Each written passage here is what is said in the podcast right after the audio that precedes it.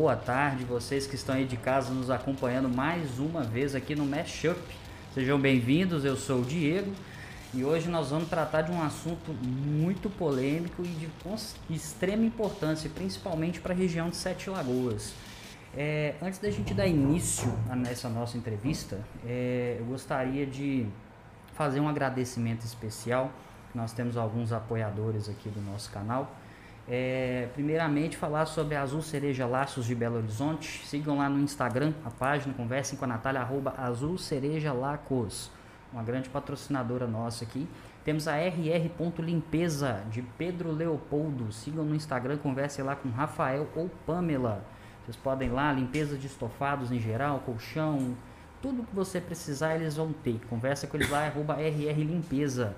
E também falar um pouquinho sobre a Querubis, nossa apoiadora da live de hoje. A Querubis aqui de Sete Lagoas, fica na Quintino Bocaiúva, número 290, no centro açaí, sorvete, suco natural, tudo que você precisa você encontra lá. Muito boa tarde, irmão Marco. Boa tarde. Seja hum, bem-vindo. Não é? Boa. Muito agradecido de estar aqui novamente. Sim, sempre. Para mais, mais um papo importante para a gente, para nossa cidade, sim, né? Sim, com certeza. E a gente espera engrandecer as informações que vêm chegando, uhum. né, de meios oficiais, trazendo pessoas, né, do patamar do nosso Isso. convidado de hoje. Sempre a gente agradece muito dele ter vindo aqui, ter vindo aqui nos apoiar nesse projeto uhum. e fazer com que a gente propague essas informações. Perfeitamente. Certo? Perfeitamente. Irmão, você quer fazer um agradecimento dos nossos dois apoiadores? Sim, eu quero agradecer a duas pessoas muito importantes para a gente que está nos apoiando aqui, que é a Consultar Odontologia. Consultar fica ali em frente ali ao Mercadão. É, a Monsenhor Messias? Isso, a Monsenhor Messias. Legal, legal. É um grande amigo meu, o Márcio, eu conheço ele há muitos anos, há quase 15 anos, e faz um trabalho excepcional, tem nos ajudado aqui bastante também. Fantástico. Com apoio. É um amigo pessoal, uhum. então é uma pessoa que eu, eu posso falar que, não só com a questão profissional, mas ele é uma pessoa muito bacana. Ele e a Natália estão aí quase ganhando nenenzinho também. Ah, coisa boa, tá? parabéns. Tudo de bom para vocês e agradecer muito pelo apoio, tá? É isso aí. E agradecer também a Powercar, a PowerCar está iniciando os trabalhos. É, tem poucas semanas que eles começaram, uhum. que é ali também em frente a Bombril. Sejam bem-vindos, então, é. né? Sejam bem-vindos. São amigos também, é, são clientes antigos também, que já certo. hoje se tornaram amigos, que apoiam a gente também. Está aqui hoje apoiando. Tá? Quero agradecer a eles pela ajuda, pelo esforço pela dedicação e o filme de vocês está quase pronto aí, vai ficar muito bacana, a gente Opa. vai divulgar isso aqui. Utilidade tá pública aí, sensacional. É isso aí. Muito tá bom. incrível a oficina. Bacana, incrível. cara, bacana. Vamos lá depois para conhecer o espaço, né, cara? Sensacional. Gente, é, antes de começar, fazer um lembrete rápido para vocês. Não se esqueçam, por favor, compartilhem essa live, curtam. Vamos fazer essa live chegar no máximo de pessoas possível. E não se preocupem, se vocês não conseguirem acompanhar a live, o vídeo vai ficar salvo no nosso canal do YouTube. Então não se esqueçam, Mashup Podcast. Segue lá, se inscreve no canal, tem muita informação bacana e acompanha as notícias na nossa página do Instagram, arroba MashupCast. Beleza? Gente, vamos começar então, fazer uma introdução aqui rápida, porque merece. É, nós vamos conversar hoje com o secretário de saúde aqui de Sete Lagoas. Antes de mais nada, seja muito bem-vindo, doutor Flávio, secretário Flávio, como é que você quer? A casa é sua, meu caro. É, todo mundo me chama pelo meu nome mesmo, Flávio Pimenta, Perfeito. nada, nenhum problema. Seja muito bem-vindo, meu caro. Muito obrigado pela oportunidade. Eu agradeço, Diego, irmão.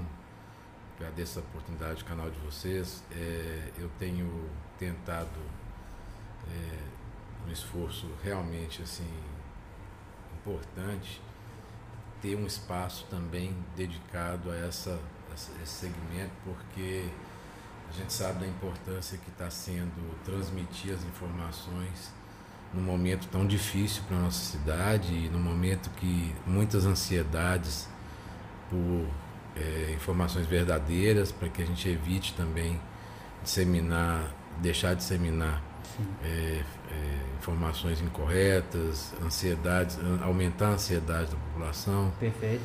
É, piorar toda um, uma angústia que todo mundo já está vivendo há tanto tempo, né? Eu acho que está muito pesado para todo mundo. Não tem ninguém que não foi abalado por esse por essa situação aí e é o mundo inteiro. Uhum. E a gente está também se desdobrando, não só eu, como todos os membros da, da secretaria, os profissionais de saúde. Justamente a intenção nossa é trazer informações corretas e tentar fazer com que a população saiba da realidade o tempo todo, mas que também não tenha contaminação de uhum. fake news e é, distorções aí da, da realidade. É, porque a epidemia do fake news ela se espalha tanto quanto, Às né? vezes pior. Às vezes pior. Às vezes pior. É verdade. Porque faz mais mal, porque as pessoas elas tomam atitudes devido à informação que tomam. Exato. Que chega até ela. E isso pode ser muito mais perigoso do que a própria doença. É aquele negócio, ah, não está acompanhando a notícia, você vai ver a notícia, ah, WhatsApp é a fonte. Exato. Exato. E eu acho muito complicado, é porque o cidadão comum ele não tem acesso às informações como um todo. É, isso não chega para ele de uma vez. Ele, ele tem uma pessoa da qual ele que tem credibilidade para ele, que fala para ele, por exemplo. A gente até discutiu isso com, com o Rodrigo, o vereador Rodrigo. Sim.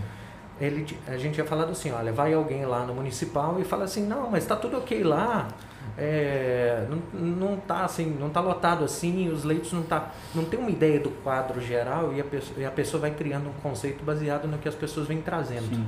A gente sabe que isso é um problema. É, ontem mesmo teve uma situação parecida com essa demanda que você falou, e eu recebi a ligação de um até de um vereador colocando essa uma demanda de que a UPA estava sem atendimento. E aí eu fui lá, em loco. tá. é, não tem jeito. É, de fato. É. Aproveitei para poder andar na cidade, que estava o toque de recolher, já era 9 horas da noite. E aí a gente foi até lá, justamente para verificar, fui, e de lá mesmo a gente conversou, inclusive conversei com seis vereadores ao mesmo tempo, a gente transmitindo essa conversa entre a gente uhum. e, e, e passando justamente as informações, a gente aproveitou para discutir várias questões ali também. Mas é assim, a gente às vezes precisa ir nos locais, né? muitas vezes fui questionado em relação a essa questão é, da verificação dos locais, a gente está sempre indo, municipal, UPA, as unidades, a gente tem que muitas vezes estar tá presente justamente para sentir essa questão.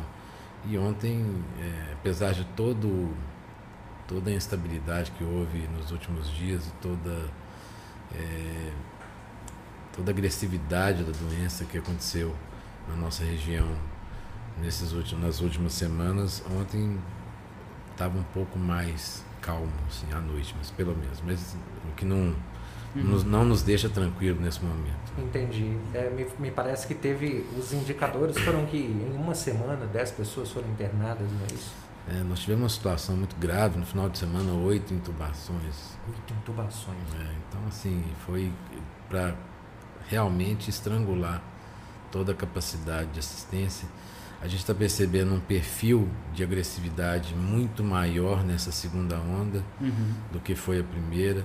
A gente ficou muito tempo aí com leitos parados. Uhum. É, a gente foi é, houve uma imposição de abrir os leitos, né? Sim. É, por uma determinação de um cálculo que aconteceu e que, embora havia, embora houvesse uma determinação de, de abertura progressiva, uhum. É, por essa determinação a gente abriu os leitos de, de maneira imediata. E aí, durante muito tempo, por uma circunstância, a gente não teve ocupação. Com a não ocupação, o Ministério da Saúde desabilitou os leitos. Uhum. Quando veio uma nova evolução da doença, nós tivemos que reabilitar. E a sorte nossa foi justamente essa, a gente ter decidido montar a estrutura dentro das unidades. Então a gente desabilita, mas não desmonta. Ah, então existe uma diferença. Né? Se eu tivesse um hospital de campanha aqui que eu fui cobrado muito tempo, uhum. as pessoas às vezes não têm a, a ideia do que custa um hospital de campanha. Pois. Principalmente pro, pro, pro, assim, quando você pensa em gastar e não usar, né? Uhum. Se você gasta, mas está usando, eu acho que é perfeitamente justificado. Faz sentido, né? Faz sentido. Mas se você é, monta, como a gente viu diversas estruturas no país, montadas e depois desmontadas de uma maneira até assim, Sim. Abrupta, né? Abrupta Sim. e, e, e para depois precisar, né? É, exato. E suspeitas também. É, exatamente. Né? Rio de Janeiro, não vou nem discutir isso aí, mas assim... é, é uma seara um pouco mais pesada. É, né? mas a, a, grande questão é que é, a gente, quando a gente é, a gente te, tinha uhum. montado um, um, gabinete de crise uhum. que envolvia vários setores da sociedade e em determinado momento a gente vendo que estava tudo arrastando é, a gente fez uma proposição de é, não montar uhum. num modelo até que já estava previsto de Sim. hospital de campanha a gente já tinha até o local para fazer isso um pensamento de, de, de onde fazer é, e aí logicamente a gente ia depender de recursos e essa sustentabilidade, mas é uma estrutura que, se, é, é, que o custeio é muito caro. Sim. E a gente foi percebendo que estava se arrastando demais e você não poderia desmontar a assistência uhum. necessária. A, a, a, o atendimento ambulatorial jamais poderia ter sido desmontado. Então a gente teria que manter essas equipes lá. Uhum. E foi o que a gente fez. Então a, a, estruturação que a gente fez, por exemplo, na UPA como ponto de referência, porque é uma determinação ter um ponto de referência, organizar as entradas de, de acesso da população para justamente não conflitar, dividir os horários de atendimento de postos e SFs para justamente não conflitar os atendimentos. Uhum. Então a gente dividiu o horário da manhã e tarde para poder ter os pacientes com síndrome gripal num horário e pacientes com é, é, atendimento convencional, demanda espontânea no outro local para não conflitarem. Uhum. E aí o que a gente é, é, identificou foi que, na verdade, o fluxo estava bem adequado. É, é, houve inclusive uma avaliação da Organização Pan-Americana, verificou todas as estruturas. Nós não, nós somos fiscalizados aqui, na verdade, por indicação do próprio, da própria Secretaria de Estado, até porque considerou que a gente tinha montado uma estrutura dentro do planejamento necessário. E aí é, essa estrutura se manteve é, suportando toda essa condição em todo esse, todo esse tempo. Uhum. Mas a gente viu que nos últimos meses no país houve uma evolução, é, ainda não se pode dizer exatamente é, a razão e a culpa, se é por uma cepa é, mais agressiva, até acredito que tenha um, uma contribuição uhum. de todos os fatores, talvez uma cepa mais agressiva, talvez uma evolução em função de disseminação de, por, por é, um relaxamento é, das medidas de cuidado da população de uma maneira geral, uhum. é, festas de fim de ano que depois evoluíram com, com férias e o carnaval que não teve oficialmente, mas o feriado acabou emendando. O feriado com, permitiu isso, né? Permitiu. Aqui é. a gente não teve, mas eu trabalhei né, no, no carnaval, Sim. mas eu vi muitos amigos meus que são é, empresários falando, oh, meu funcionário não aceitou e nós tivemos que manter. E muitas cidades, inclusive, que uhum. não decretaram é, é, esse ponto. Facultativo, né? É, de, mantiveram o é, ponto facultativo, não, de, não, não impediram, não, não, não bloquearam essa, essa questão. Mas, então, assim, eu acho que teve um, um, um, um somatório de toda essa evolução. A gente sabe também que uma doença é, epidêmica ela tem uma evolução é, é, uhum. né, não é, ela não é linear ela tem uma, uma evolução de, de, uma proporção logicamente vai se expandir de uma forma cada vez maior quase tudo sobre o coronavírus parece que não se é. tem algo linear não se tem algo padrão não né? não e, e, a gente percebeu justamente essa variação agora de é, comportamento né uhum. inclusive com faixas de idade é, diferentes, inclusive, está é, respeitando mais nada, né? Uhum, Quando a gente é. acha que está começando a entender da, da coisa, a, o ser humano tudo. por si só ele busca sistemas de controle. Sim. Né? Na verdade, tudo é um sistema de controle. Os animais são mais perigosos que nós, mas encontramos uma maneira com as nossas ferramentas uhum. nos tornarmos seres dominantes, né? E controlar o, o risco, Sim. né? E aí vem Do uma doença surge. dessa, é. você precisa estudá-la, ela vem desenvolvendo ao mesmo tempo que nós buscamos uma solução. Uhum. E... Ela também busca solução para é, poder evoluir, é, sobreviver, né? Isso. Aí é, é eu, eu falei isso hoje com a pessoa, né? Uhum. Assim, do mesmo modo que a gente busca uma alternativa de permanecer, ela também, o vírus também busca. O senhor acha que é possível nós temos que conviver com o coronavírus ou é possível erradicá-lo? Olha, é, é, pesquisas, tratamentos, né, testes, mecanismos de, de enfrentamento vão ser buscados, é, assim como foi para o H1N1, assim como foi para outras epidemias. Uhum. É, eu acredito que um, algum controle vai ser possível. Né? Eu quero acreditar nisso, até uhum. porque é, eu entendo que em algum momento é, essa estruturação de enfrentamento e esse entendimento da doença vai Sim. ser melhor é, comprovado. E aí entendo que aí a gente vai ter uma possibilidade de controle, que, mesmo que com essa demanda de vacinação periódica, uhum. assim como está sendo H1N1, é, com os grupos específicos determinados, quem vai tomar, assim como é para outras doenças também. Sim. Existe uma variação dos vírus, porque igual a vacina da, da H1N1, a cada vacinação existem variações da, da Uma evolução mutagênica, o talvez. Vírus, né? O vírus tem essa, essa, é, essa característica, né? ele, é, ele é capaz de se, de se adequar pela própria mutação, na medida que ele vai disseminando. Então, por isso que a vacina, é, no caso da, da, da gripe, uhum. da H1N1, ela, ela é mudada e ela é re, refeita, Sim. reanalisada, re, é, todo ano justamente por essa, essa possibilidade de variação do próprio vírus. Né? Entendi. Então, teoricamente, assim, é, ao meu ver, talvez, talvez a gente tenha que conviver com o coronavírus, com a vacina, uma constância de uma vacina, porque assim, o que, o que talvez resolveria, mas aí atrapalha em muitas outras coisas, e eu entendo isso, seria o, lockdown. Mas é impossível todo mundo estar tá dentro de casa, porque a gente tem serviços essenciais, ou seja, é uma coisa que não tem como resolver dessa maneira, então ela vai circular de, uma, de um jeito ou de outro, ela vai circular, uhum. talvez em menor quantidade. Então, talvez, talvez a gente é, é, é o que eu imagino, assim, que a gente tem que conviver é, com ela. Veja bem, é, todas as medidas de, de controle já foram adotadas em diversos países, diversos modelos. É difícil até você comparar um país com outro. Eu já vi gente me apresentando, ó, esse aqui lockdown não Sim. funcionou, lock... uhum. aí mostra um país com um perfil totalmente diferente. Sim, as pessoas vivem diferente. É, né? Eu não posso comparar Sete Lagoas com Belo Horizonte, que está aqui do lado, uhum. porque tem um perfil totalmente diferente. Do mesmo jeito que eu não posso comparar Sete Lagoas com uma outra cidade, por exemplo, Abaeté, Cordesburgo. Uhum. Tem um perfil totalmente diferente de fluxo e de aglomeração de pessoas. Então é natural que é, a evolução seja potencialmente diferente em cada ponto. Uhum. É, e da mesma forma, quando você compara dados de um país com outro, você tem que ter um certo cuidado. Né?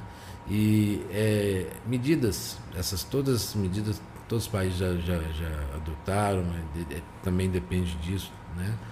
É, e nós nunca fizemos um lockdown propriamente no Brasil, uhum. né? como ele realmente o, o lockdown no sentido estrito da palavra lockdown, da palavra, né? exatamente. Ah. Até porque ele também, mesmo nos países que foram feitos, ele tem um limite. Uhum. Né? É, é impossível você parar um país durante tanto tempo. Sim. O lockdown, na verdade, é uma estratégia até o lockdown real, Sim. uma estratégia desesperada para que se tenha alguma recomposição, uma readequação de assistência. Aquela coisa, abertura de leitos, é, né? ou pelo é menos estabilização, é uma medida emergencial para tentar diminuir a, uhum. a, velocidade de transmissão Sim. e ao mesmo tempo adequar estruturas, né? como foi feito em alguns países aí, gente, uhum. né? isso é sabido.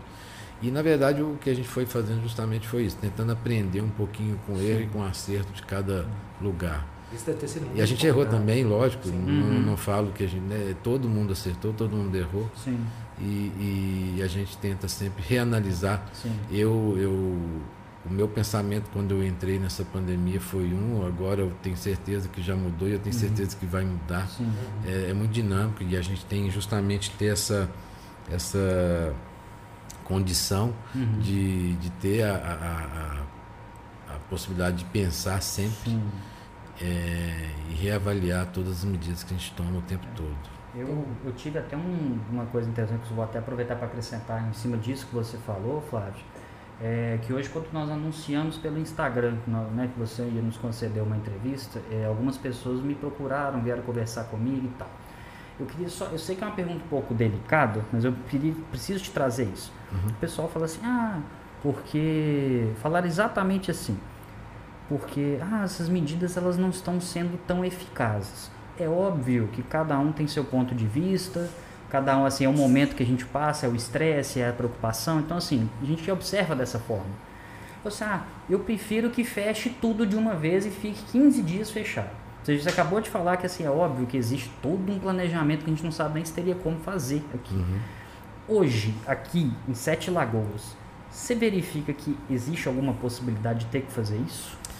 Ó, oh, veja bem, é, todo esse tempo a gente é, aderiu ao, ao Minas Consciente, que é um programa do governo. Sim e o governo do estado que adotou essa medida. Uhum. A gente, a princípio, inclusive, foi é, colocado, é, obrigado a entrar no Minas Consciente, porque havia uma. uma determinação opção, judicial é, também, né? Havia, havia uma determinação judicial. Sim. Eu acho que naturalmente a gente entraria, uhum. É, até por causa do alinhamento com, com o resto do estado. Sim. A maioria das cidades entrou. Sim. Mas nós temos, por exemplo, duas cidades aqui com perfis diferentes que não entraram, Paropeba e Belo Horizonte. Uhum. Né? Belo Horizonte faz suas próprias uhum. determinações e tem até talvez porque tenha mecanismos para isso. Entre aspas, é grande o suficiente para tomar conta de si mesmo. É, Entre aspas, quando né? eu falo, é, quando você fala grande, não, não só de tamanho, isso. mas ter um corpo é, técnico, toda uma estrutura, estrutura receber, técnica né? para fazer isso. Você não pode fazer isso por achismo, né? Claro. Você tem que ter um, um é, é, é, como a minha equipe é muito maior do que uma equipe de uma de uma, de uma cidade menor. Não, uhum. tem, não tem dúvida. Eu tenho um setor de epidemiologia, eu tenho um setor um setor inteiro né, de, de, de segmentado da saúde, zoonose, tudo. Então, é, é, Belo Horizonte tem uma, uma condição muito maior claro. nesse sentido, uma possibilidade muito maior de avaliação técnica da, da, da questão. E então ela se permitiu fazer isso. Uhum. Né? E até pelo perfil, o prefeito tem esse perfil de, de conduzir, de gostar de ter. A gente é, sabe o histórico, né? É, esse histórico de, de, querer ter esse controle. Mas uhum. a gente, enfim, isso não, não, impediu que a gente tivesse um alinhamento com o governo do Estado nesse sentido. Sim. E, e, e de certa forma, fosse conduzido nesse aspecto. Eu acho que isso é, é, tem um lado interessante porque a gente conta com registros, análises uhum. feitas pelo Estado que nos permitem é, é, que nos ajudam a pensar também. Uhum. Então, é, sobre esse aspecto, isso foi até interessante. E, e, o tempo todo, essas medidas de formatação, de abertura, reabertura, né, to, a, é, é, foi tudo determinado pelo menos consciente, assim como ainda é. Uhum. Né? Eu posso ser mais restritivo. Segunda-feira anterior, a gente foi colocado em onda amarela. Ah, nós acompanhamos isso. O próprio, é. o próprio Rodrigo mas, falou sobre pois isso. Pois é, mas com um perfil do Minas Consciente uhum. que teve, nos trouxe uma certa dificuldade. Quando o Minas Consciente nos, nas últimas semanas mudou o padrão uhum. de, de entendimento da onda, de, de, de organização da onda, é, ele trouxe um pouco de dificuldade, porque ao mesmo tempo que ele pensou em ser mais restritivo, ele, ele limitou muito a, a, nossa capacidade de fiscalização e, e, cobrança. Porque no mundo inteiro, a, a, a você fiscalizar toda a sua rede uhum. de, de, de, comércio e de pública, quer que seja, é muito difícil. Você não tem efetivo, a polícia não tem efetivo, a guarda municipal não tem efetivo, a fiscalização pública também não, é, tem limitações importantes. É, Aconteceu ontem algum problema? Registraram algum problema? Quanto... Não, não, não, ah. de, de, relevância não. Até nos, nos impressionou. Né? Que bom. É, e, e, assim, é, isso é, é, uma função a mais que se tem, mas ao mesmo tempo as outras demandas continuam acontecendo. A polícia continua com as ocorrências dela, Sim. a guarda municipal e a fiscalização nossa, por exemplo, da vigilância os próprios fiscais do, do, dos outros setores do município que nos ajudaram muito Sim. nesse período todo, também continuar com suas demandas. Então, e você pensar nisso ao longo de um ano inteiro, né, uhum. e até mais, é, acaba tendo um impacto muito grande. E, e, existe uma limitação. Às vezes você passava, fiscalizava um, um, uma, um local, fechava, e às vezes à tarde estava aberto de novo. Uhum. É, nós tivemos uma. É, vieram falar conosco a respeito de um lugar que estava funcionando de portas fechadas, Uhum. é, de, um, de, um, de um bar. É, é, É, exato. é. É. aquela coisa. A porta fechada, porém o, entre a, o pau Não quebrando é tão lá dentro, complicado, né? né? É, É. E tem se- segmentos que a gente tem um pouco de dificuldade, porque até questão, é, principalmente residências, sítios, para você entrar no local desse, você tem que ter uma ordem judicial, não é tão simples assim. Sim. Uhum. Existem situações é, é, é, é, que podem até evoluir para isso, Uhum. mas é, a gente tem limitações também de evolução. E aí, aí é uma questão também de entendimento da população que não, as coisas não podem funcionar só na base da, da te- determinação judicial, é, ações militares, ações de fiscalização.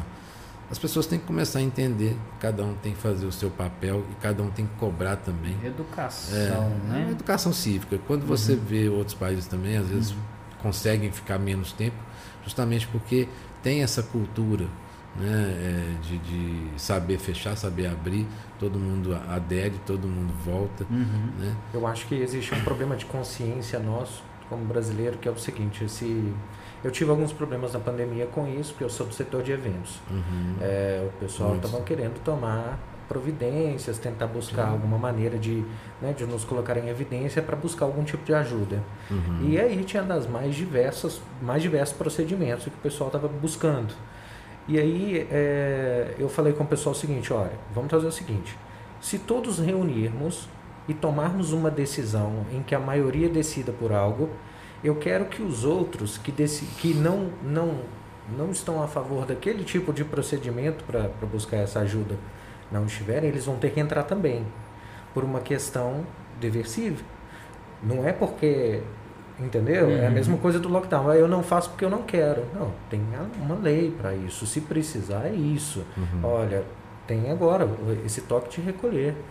É isso, é a lei para todo mundo, porque tem pessoas que foram eleitas, tem cargos que foram, né, as pessoas estão nele, para lidar com esse problema. Uhum. Essas pessoas, é as pessoas que o povo é, aceitou para tomar essas decisões. Então essas decisões vão ser tomadas, pronto. Uhum. Você pode, claro, criticar, fazer perguntas, Questionar, né? questionar. Ah. Claro, pode, né? Mas por meios, né? é, mas por meios, né?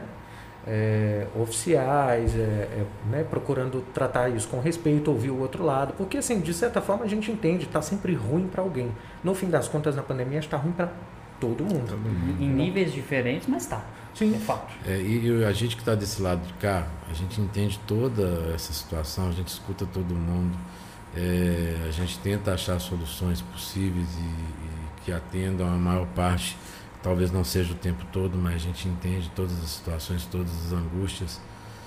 Mas, enquanto poder público, a gente tem que ter alguma ação efetiva também, que, eu, que pelo menos traga alguma.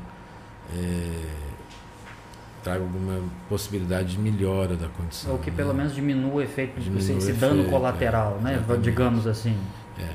E, e até onde eu vi, a maior parte dos países também teve esse tipo de atitude, teve Uhum. que adotar em algum momento todas essas, restrições. Sim. Agora, os mecanismos de enfrentamento, logicamente, eles passam por tanto pela assistência, como pela restrição Uhum. e como pela vacinação. Então, a gente ainda não atingiu todo esse equilíbrio Uhum. né, de, de condição de assistência. A hora que você acha que você está pronto para enfrentar, vem uma evolução avassaladora que talvez em nenhum outro país teve tanta. Repercussão dessa maneira, porque a Itália, por exemplo, a gente viu uma catástrofe lá, mas localizada. Inicial É, também. inicial. é. Localizada. E aqui não, aqui agora a gente está vendo um outro momento, até com uma estrutura muito mais Uhum. é, é, suportiva do que era antes. Uhum. né? A gente fala, eh, eu posso dizer que Sete Lagoas hoje tem mais que o dobro de leite de UTI do que tinha antes, Uhum. e mesmo assim com toda essa dificuldade. Né? Sim. A gente é, é, tem que ter, vai chegar um momento que a gente vai ter que buscar justamente esse alinhamento. Uhum. E a grande, a grande questão de uma pandemia eh, nessa situação é que ela vem, quando ela vem, ela, ela bloqueia a capacidade de assistência Uhum. que a gente tem. Então nós estamos com esgotamento de equipes, limitações mesmo de equipes, e, e algumas, é, alguns impedimentos de evoluir nesse aumento, e não é só Sete Lagoas, né? Belo Horizonte também tem limitações, é, é, outras cidades todas aí que estão estranguladas, Betim, Contagem, Ribeirão das Neves, Itabira, Ouro Preto, olha, olha o entorno de Belo Horizonte Uhum. já está nessa situação. Tem alguma regra de quem a gente atende aqui? Porque me parece que a gente atende, a gente atende É, veja bem, você tem um cadastro que regula a, a- a dinâmica do SUS, né? o recebimento de pacientes, que chama SUS Fácil. A maioria dos, a maioria dos municípios adere a esse, esse, esse fluxo. E, mas o SUS Fácil ele regula paciente de qualquer lugar, então ele consegue identificar que o paciente da sua região, de micro-região, Uhum. vão ser direcionados e você é o responsável por dar esse suporte. Mas eventualmente, se você tiver vaga e tiver alguma demanda de outra região, é possível você receber. Uhum. Então, eu, nós já atendemos aqui pacientes de Belo Horizonte, de Ribeirão das Neves, de, de- inclusive de outros estados. Assim, de Belo Horizonte vir para cá. Sim, já aconteceu. Já aconteceu. Já aconteceu. E, e- ou quer, quer seja porque foi encaminhado mesmo, Aham. ou então porque estava transitando aqui e Uhum. acabou sendo atendido aqui mesmo.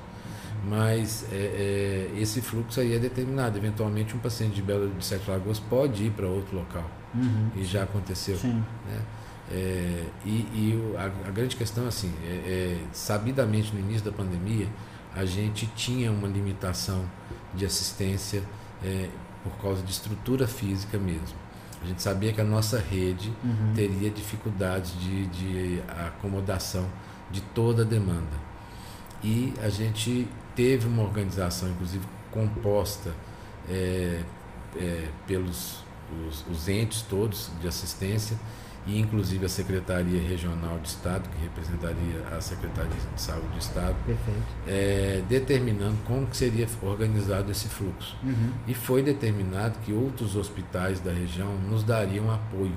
Uhum. Né? Três hospitais dessa nossa região nos dariam apoio para pacientes não Covid, que foi a Baeté, eh, Pompéu e Caetanópolis, e uma cidade nos daria apoio para pacientes Covid, para leitos clínicos, seria Paropeba. Lá teria 28 leitos clínicos de Covid. E em nenhum momento isso aconteceu efetivamente, eh, porque eles esperavam um financiamento que não aconteceu e é, é, além de tudo, por limitações técnicas. É, muitas vezes você, para transferir um paciente, você não pode levá-lo a um local que não tem uma assistência de, de especialistas, Uhum. de apoio diagnóstico, exames complementares. Às vezes era um local que não tinha ultrassom, não tinha um raio-x, é, não tinha especialistas para aquela demanda que o paciente tinha. Então você não pode simplesmente botar na ambulância e transferir para outro local. Uhum. E, e esse foi um, talvez um erro estratégico nesse sentido do Estado, porque talvez esses hospitais de, de pequeno porte, pelo menos da nossa região, não tinham essa capacidade de nos dar assistência. Com isso, Sete Lagoas aportou toda, toda essa assistência que sobrecarregou toda a rede. E enquanto a- a- o fluxo estava possível de controlar, a gente foi eliminando algumas assistências para dar conta disso Uhum. né? Por exemplo, de- eh, foi cortada, eh, ciru- ah, cirurgias foram interrompidas, cirurgias eletivas foram interrompidas. Eh, Eu já ia te perguntar sobre isso. É. Em que outras áreas da saúde foi afetada? Sim, consultas especializadas por causa de fluxo de Uhum. pacientes, eh, cirurgias eletivas por causa de ocupação de hospital, de leito. Então, em certos momentos voltou, depois teve que, De que, que interromper de novo. Foi um período ali de um mês, mais ou menos. Teve uma semana que, que, igual você falou, que interrompeu e depois voltou. Foi mais ou menos isso. Cirurgias nós estamos com. Desde, Aí depois voltou de novo. Porque Não, teve não, um não. de onda amarela, não? não, não, não. Eu tive a É, impressão que em janeiro tinha Porque a gente retornado. sempre ocupou, a, a, gente, a gente tem muita limitação de leito. Uhum. Nós estamos com a mesma carga de leito há mais de 20 anos. Sim. E olha o que, que a cidade cresceu nesse período, olha o que, Nossa. que a região cresceu É nesse um período. investimento em estrutura, né? Com certeza. O regional, ele está aí batendo, te- precisa né, acontecer Uhum. justamente, e talvez já, já, já vai nascer com a necessidade de programar uma, uma Sim. progressão. Né? Nós, nós vamos tem uma pergunta sobre- sobre isso. É, né? então nós vamos falar sobre isso. Então, é, é- é- e, na verdade, tem outra questão também, que a Covid, quando ela chega no, no- no hospital, ela ocupa uma área do hospital, ela bloqueia aquela área. Sim. tenho explicado muito isso, porque outras patologias, elas convivem. A Covid não convive com ninguém. Uhum. uhum. Né? Então, é, você pode internar para operar um joelho, você para um tratamento clínico, vocês ficarem no mesmo quarto. Covid só interna quem tiver. Então eu posso ter numa ala, por exemplo, se eu tiver 10 leitos, uhum. tiver um paciente Covid, ali fica todo o resto da ala, se não tiver paciente, fica Acho bloqueado. que é uma situação que não equipara nem com a tuberculose. Porque a tuberculose as pessoas iam para casa. Uhum.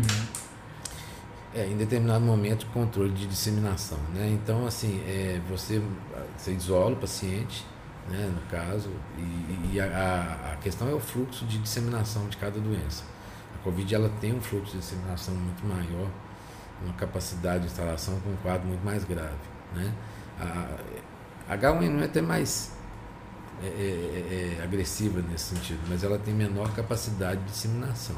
Sim. Tá? Mas a Covid ela juntou um pouco, muito de tudo, na verdade, é, de, de poder de evolução e de poder de, de, de agressividade quase, e de, de, transformação. Quase que uma inteligência artificial, se adaptando altamente ao ambiente. Será quase. que não é? Você acha que na. Esse, eu, eu, eu, vou, eu, vou, eu vou aproveitar esse gancho. Você não tem resposta, não? Eu já, te é. eu já te dei a resposta perguntando. Pois é, pois é. É porque, é porque assim, isso entra muito nessa questão de fake news tal. Uhum. A gente, eu, eu trabalho em comércio, a gente, eu ouço tanta coisa durante o dia. Então, assim, é, é até porque tem muita gente que fala da. Você não da, da, da... Se você quiser água, Ah, tá, obrigado. Mas eu tô na tônica aqui. É, tem muita gente que fala até da questão da vacina, chama de vacina, né? Que é o que. Bom, deixa, deixa o gancho aí, né? Deixa o gancho aí. Então, assim. Só é... aceito se você imitar o João Dória agora. O Dória eu não consigo, cara. eu, eu vou treinar, depois você vai sair. Não, vai beleza. Sair. O Bolsonaro eu posso tentar. Mas. é, enfim. Mas o. Então, assim, é, essa questão do você, pelo visto, eu, eu não acho absurdo isso ter sido de, feito de forma intencional.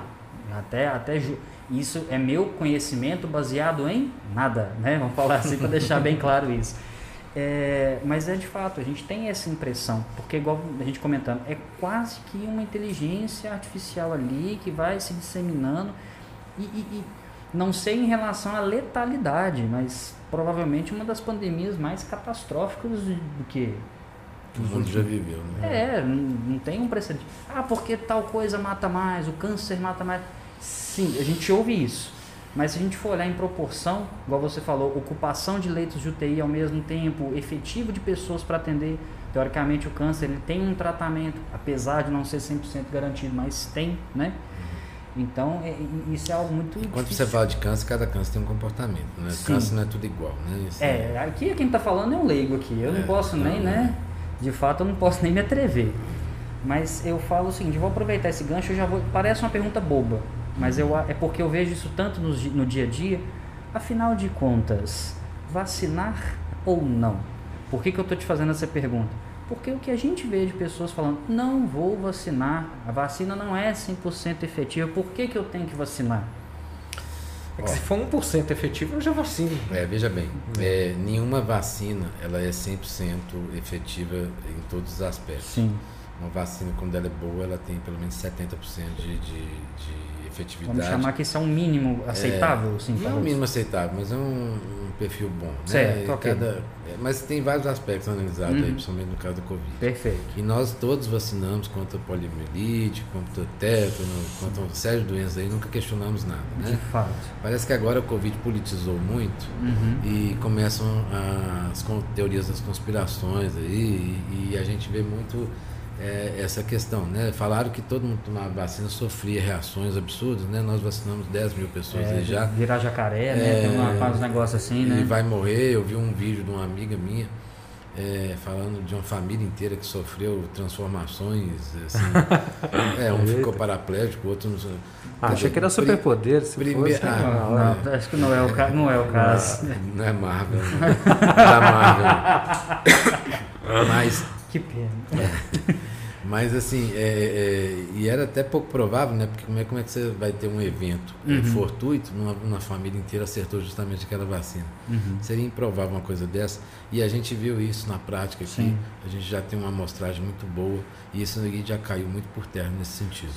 É, nesse, nesse outro aspecto, essas respostas não precisam nem ser dadas por mim. Uhum. Países que já conseguiram um nível de vacinação efetivo Sim. já conseguiram declinar muito a taxa de, de, internação e principalmente os eventos de gravidade. Certo. A resposta para mim não é minha, é da, de quem conseguiu fazer a vacina num nível já mais adiantado. Perfeito. É, recentemente eu, eu vi, eu já tive acesso a um estudo de, do Reino Unido e Israel também já apresentou um estudo interessante. Uhum. Né? Alguns países a gente não tem conhecimento, a própria China a gente não sabe o que, que ele fez lá. Né? Uhum. É, para é. ter a, a, doença só numa cidade. Uhum. A chinesa vacinaram os morcegos, porque aí é. o pessoal agora come os morcegos já ah, vacinados. E ainda tem essa história é. do morcego também, né? Tem morcego, é. peixe, né? Tem uns negócios meio diferentes. Né? É, famosa lenda urbana. Ah. Mas é, é, então assim, eu, eu, eu entendo uhum. que a vacinação é um mecanismo de enfrentamento não é um tratamento. Né? Vamos lembrar que quem vacina continua transmitindo. Uhum. Né? É, é, permite a pessoa ter um mecanismo de enfrentamento, ativa o sistema imunológico da pessoa e permite, permite que ela enfrente de uma maneira talvez que ela não conseguisse. Uhum. Então essa é a questão da vacinação. E quando você traz isso a um, um, um montante da população de forma razoável, pelo menos 70% da população, você adquire uma capacidade de enfrentamento possível, uhum, né? Sim. Embora eu possa continuar transmitindo, eu não vou ter mais aquela é, é, evolução da doença propriamente é, e o impacto disso uhum. na rede vai ser muito menor. Então, a, a possibilidade de vacinar é, é, um, é, uma condição de um custo uhum. relativamente é, baixo do ponto de vista de dose única. Uhum. Uma dose única é menor do que uma internação Uhum. Né? Você, com, com, quantas, quantas doses você faz com o custeio de uma internação? Sim. Quanto, quanto custa uma vacina? Deixa eu fazer as contas aqui. 11 dólares e meio. Uhum. No mercado hoje, se, se o, por exemplo, se a prefeitura resolver comprar, Sim. é 11 dólares e meio. Aí você faz a conta não aí. Não é nada, gente, não é nada barato. Não. É, se a gente for comparar, o custo de um leito hoje de. É de 3 a 4 mil reais por dia. Olha só de UTI. Leito clínico, talvez mil reais. Mas mesmo assim, a vacina para quantidade de pessoas é, é, é, é, é muito dinheiro. Não, é muito dinheiro. Se eu fosse vacinar Sim. Sete Lagoas hoje, eram milhões. o que eu recebi de custeio da Covid até hoje, né? É, é o, talvez o que eu precisaria para poder comprar e vacinar a população de Sete Lagoas. Sim. Eu, isso para enfrentar um ano inteiro hum. de Covid. Sim. Você acha Devido a isso, que quem está vacinado pode também transmitir, você acha que a gente vai conviver com a máscara por quanto tempo? Só o tempo vai dizer. Eu não vou me arriscar a, a, a colocar isso. Eu acho que quando você acha você... que passa desse ano? Com certeza, né? Eu quero crer. Uhum. Entendo. Até entendo. porque essa ansiedade, eu Nossa. uso máscara todo dia. Ah, é uma sim. prática nossa como médico. Eu, isso não é, não é problema para mim. Sim. Mas quando me perguntaram o que, que você sentiu quando você vacinou, vontade de tirar a máscara. Ah, com certeza. Então, assim, essa é. liberdade a gente quer voltar a ter. Sim. E assim como todo mundo, eu também quero voltar a ter. A gente está acostumado a espirrar na cara dos outros, a gente é tão legal. E, Agora, o brasileiro gente... gosta de abraçar, de beijar. Nossa, é. um povo tão caloroso. Mas isso é interessante a gente trazer umas coisas assim. Porque assim, vamos ser sinceros, não é agradável. Não é. A gente ah. usa porque se faz necessário, óbvio. Tem gente que opta por não usar, porque né, se diz saudável e tal. Eu não estou aqui para criticar isso. Eu tenho minha opinião própria em relação a isso, por isso que eu uso, tanto para trabalhar quanto nos outros lugares. É, mas uma coisa que eu notei, e eu não sei se isso tem relação, por exemplo, no último ano, eu, bom, eu particularmente não tive sintomas, né? Eu não tive sintoma algum, e nem de gripe, nem uma simples gripe. E eu não sei se isso tem alguma relação com a máscara. Eu tinha problemas com entupimento sim, nasal, sim. entupimento nasal, e eu não tenho mais, desde que eu comecei a usar máscara. Não sei se isso é uma coincidência. Não, não. Diego, é... qual é a população que mais vive no mundo? A população que mais vive no é, mundo? É, maior expectativa de vida no mundo. Uaiá. Os japoneses. Ah, não, perfeito, entendi. Por causa de medidas sanitárias Eu que eles já pensando- têm na cultura há muitos anos já. Perfeito. Isso já é muito sedimentado. Isso deve ter que esperar gerações para ter um resultado Ah, com certeza. visível. É uma coisa cultural. É, coisa cultural. É. Né, você vê o- a, a- a conduta Sim. né, do, do- do povo japonês, né, dentro de casa, inclusive. Uhum. Né, tiram sapatos para entrar. Sim. Todo, Sim. toda uma Um regra. asseio, né? Tem Uma regra salas né, específicas para É, entrar. é. É, de fato. cuidado de limpeza da mão eles têm, né? Todo, e, e- e quer queira ou não, é a população que tem maior expectativa. É lógico que tem a ver também com acesso a tratamentos, Uhum, eh, tecnologias Sim. eh, de assistência, mas é sempre uma composição. E uma das coisas que envolve por que, que o japonês vive mais do que outros países tão evoluídos quanto na medicina, é justamente por causa desses hábitos. Então, assim, o que você está vivendo atualmente nesses outros aspectos é um pouco de reflexo disso, sim. É porque é engraçado, porque é algo do tipo que a gente não está acostumado. A gente brinca, a menina tá comendo terra, ah, não, deixa, é anticorpo. Você abraçou menos gente. você- Anticorpos. Sim. Isso Então, faz assim, de fato. isso. Então, teoricamente também, a Você gente vai usou ter mais uma, álcool gel. Sim, vai ter uma, ter uma relação também com a, a maneira como que o brasileiro, né? Não, eu acho que isso aqui vai ser incorporado à, vida de muita gente, mesmo que você eh, não obrigue mais em um determinado momento, muita gente vai aderir. Sim. Por opção. Sim. E, e já não vai ser tá taxado tudo bem, de né? um Frankenstein. é, e, É. e já não vai ser taxado de uma pessoa Sim. né, louca, mas É, antes se a gente visse uma pessoa na rua Pensa. usando máscara, a gente já pensaria que ela tem um problema É, muito grave. né? problema a grave, gente é. viu porque algumas pessoas realmente tinham que fazer isso Um por uma circunstância de específico, tratamento né? específicos, Isso. circunstâncias de patologias que podiam estar enfrentando. Né? E a gente é, é, viu isso acontecer. Meu pai era capitão da aeronáutica. Eu lembro dele contar que você está na fila da. Eles fazem aquela apresentação sempre que chega ao trabalho. Eles têm uma apresentação na porta do setor ali, né? E aí o comandante recebe eles. É, se você espirrar, o cara te tira dali e fala vai para casa. Pois é. Assim, aqui se você falar que você está gripado no trabalho, Uhum. você vai trabalhar. É. Entendeu? Não, e, e até essa questão mudou, né? Então a, a gente está passando muito aperto quando quer dar um espirro, né? ah, não é? Uma Nossa, coisa passa vergonha. normal. Eu falei isso, é quase essa vez estourando, você tá segurando o espirro. Não, você que eu pode. cansei de ver de vídeo na internet, pessoal assim, ó. Brigando, Você né? espirrou em mim, tá com não sei o que, daqui a pouco tá os dois rolando junto no Nossa. chão. Você fica pensando assim, ó. Ah, nossa. Só falta, só falta ir pra casa junto e ter um filho, porque não tem condição. Cara, é, é, É su- desse é- jeito. é surreal. Mas, Flávio, entrando um pouquinho agora na questão do decreto que foi emitido na segunda-feira, dia 8. Dia sobe, um, 8. sobe um pouquinho seu Ah, microfone, fica um ah. pouquinho mais alto, ajeitada Isso. aqui. Ficou melhor agora aqui? Sim. Uma proteção aqui, beleza. Aí. É, eu não estou querendo destrinchar o decreto, nada, até porque vocês fizeram uma coletiva toda em relação a isso, Uhum. mas eu ainda notei, uma, por exemplo, eu trabalho com comércio, faço compras, então eu vou em tudo quanto é lugar. E eu sempre escutei o pessoal, ai moço, nossa, será que esse decreto aí, como é que fica? Eu saio do, do supermercado meio tarde, porque o supermercado é aquela coisa, né? Fecha nove, mas o pessoal sai de lá é 10, 11 horas. É, veja bem, é- essa Sim. é uma questão que a gente não pôde colocar no papel especificamente, Isso. mas que a gente orienta e, e até discutiu Uhum. com os segmentos, que é o seguinte, cada comércio tem seu padrão, tem seu perfil. Certo. Uma coisa é uma estrutura que depende de um fechamento de caixa, uma recomposição de, de mercadoria. Então, aquele comerciante que precisa de fazer isso no seu estabelecimento, Uhum. ele pode até liberar algum funcionário num horário mais próximo do fechamento. Uhum. Mas talvez ele vai ter que fechar o comércio dele porque eh, ele precisa de toda essa logística de Perfeito. recomposição da, da sua estrutura. Uhum. né? Aquela loja que tem três funcionários, fechou, amanhã a gente volta, né? E pronto, acabou.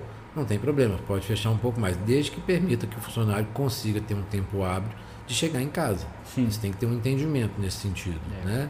É, é, então, é, eu tive até um amigo que tem uma padaria, me ligou perguntando isso, que hora que eu devo liberar? Uhum. Eu falei, ó, a hora que você achar que o seu funcionário consegue chegar em casa às 8 horas. Perfeito. Então, aí vai também da consciência de cada empresário, Sim. né? Porque eu poderia falar assim, ó, então eu vou nivelar pelo, pelo mais baixo aí, né? Então vou botar seis horas, tem que fechar, porque o cara que gasta mais tempo para chegar em casa gasta duas horas, porque tem que fechar, guardar mercadoria. Então o comércio que gasta mais tempo vai gastar vai ter que fechar seis horas para dar conta de duas horas o funcionário conseguir chegar em casa. Uhum. Não posso fazer uma coisa dessa, Uhum. porque tem vários perfis. Então a gente deixou com esse aspecto. E além de tudo, a gente é, sabendo dessa necessidade de circulação, de volta e de trânsito, turnos que empresas que, trans, é, que funcionam em turnos, né, três turnos às vezes, Uhum. é, é, a gente precisa, a gente pôs o termo de, de circulação para permitir que, o, que o, a empresa forneça esse termo de circulação para aquele momento Uhum. e o funcionário possa ter o trânsito pra- naquele, naquela, naquele horário. Sim, sim. É, eu, eu não tive tempo de ver se tinha qua- quais. Na, no caso de encontrar uma pessoa sem ter essa documentação, presidente, o, o, o- quais são as medidas?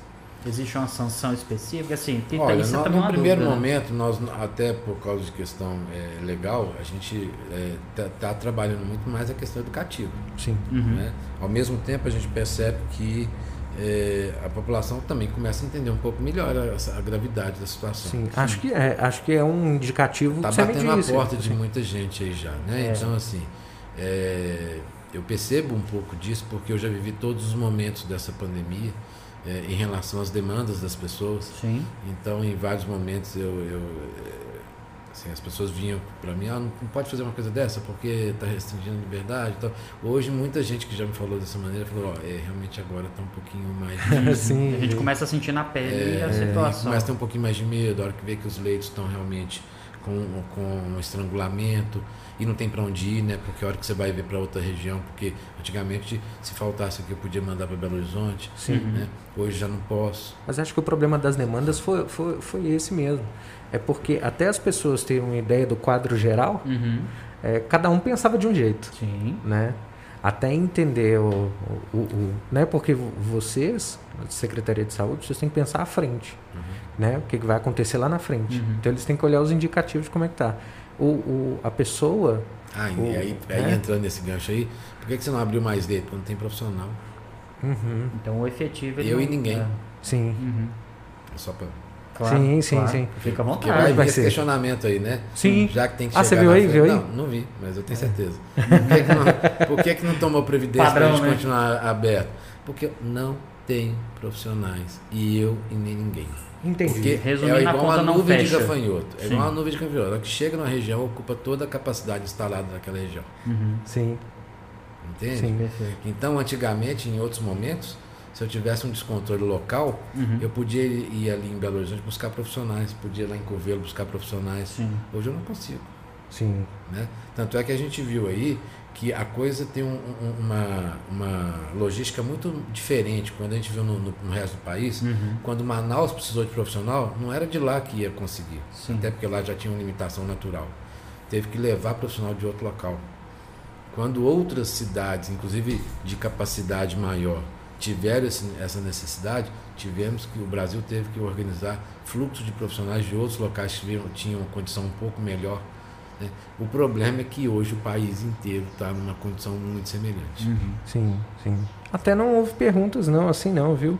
Na verdade tem muito agradecimento. É, vamos, vamos aproveitar o gancho Vamos? então agora e vamos, vamos trazer uns comentários aí, umas perguntas se tiver também. Vamos lá. Sim, aí ó, o Geraldo Amaral Uhum. falou assim, ó, parabéns, doutor Flávio, pelo ótimo trabalho que o senhor está fazendo à frente da Secretaria de Saúde de Sete Lagoas. Obrigado, Geraldo. É, a Joyce Souza, parabéns pelas condutas adotadas pelo, para o enfrentamento da pandemia em Sete Lagoas. Obrigado. Obrigado. No Brasil, esse é o Geraldo Amaral, voltou. Uhum. Aí ele fez essa pergunta. No Brasil, temos um contingente gigante de caminhoneiros que cortam o país de norte a sul, de leste a oeste. No- é, não seria uma boa iniciativa vacinar é, preferencialmente, preferencialmente esse público? Seria. Essa é a minha opinião. Uhum. Então você Eu já né? coloquei isso o tempo todo. Então eu vou dizer que, assim, Motoristas é, de o Plano nisso? Nacional de Imunização é um plano feito, desenvolvido, vem do Ministério da Saúde, passa pela Secretaria de Estado Sim. e, é nos, e nos é tra- no- transmitido. Sim. Isso vocês têm que cumprir como. Qual é o meu entendimento? Certo. né? É, se não existe vacina para todo mundo, você quando vacina, você tem que é, saber para que, que serve aquela vacina. Uhum. Essa vacina mata quem? Essa vacina mata idoso, concorda? Certo. Então nós temos dois problemas: quem vai morrer e quem vai dar atendimento. Então, uhum. no primeiro momento, quem tinha que, que ser vacinado era profissional de saúde que faz assistência e profissional de e, e, e, e os idosos uhum. em, em, todas as suas faixas, Sim. onde a gente identifica maior gravidade. O que o plano do Estado contemplou foi vacinar todos, todos irrestritamente profissionais de saúde até completar. Uhum. Sim. Os idosos estão caminhando nas faixas. Exato. Né? E depois vai seguir outras modalidades que ainda não foram divulgadas propriamente. O Ministério da Saúde até divulgou alguns planos já. Infelizmente, pelo que eu vi, profissionais de transporte que no início do, do problema foram identificados como sempre foram, né, como atividade essencial. E aí eu considero que a hora que eu vacinar todos os idosos, que é quem mata, uhum. né, todos os idosos, todas as pessoas que têm comorbidades, que é quem, né, que é quem, quem mata não, quem, quem, quem morre. morre. Sim, sim. sim. É, então a hora que eu vacinar todo esse grupo, porque a, a, a Covid não é uma doença ocupacional, gente. Uhum. Né? Vamos falar. Sim. Então eu tenho o foco meu é o, o, a, o público alvo da doença. Não é uma doença ocupacional. Uhum. Eu já vi várias categorias exigindo que sejam é, vacinadas, porque senão não volta a trabalhar. Tipo, se médico uhum. falasse isso, uhum. enfermeiro, fisioterapeuta. Parava é, tudo. Colapso tudo. geral. É, eu, eu, em nenhum momento eu falei que eu ia parar de trabalhar, eu qualquer colega meu, uhum. né, os, os enfermeiros, sim, sim. técnico de enfermagem, essa turma que está aí à frente de tudo, eu o tempo todo.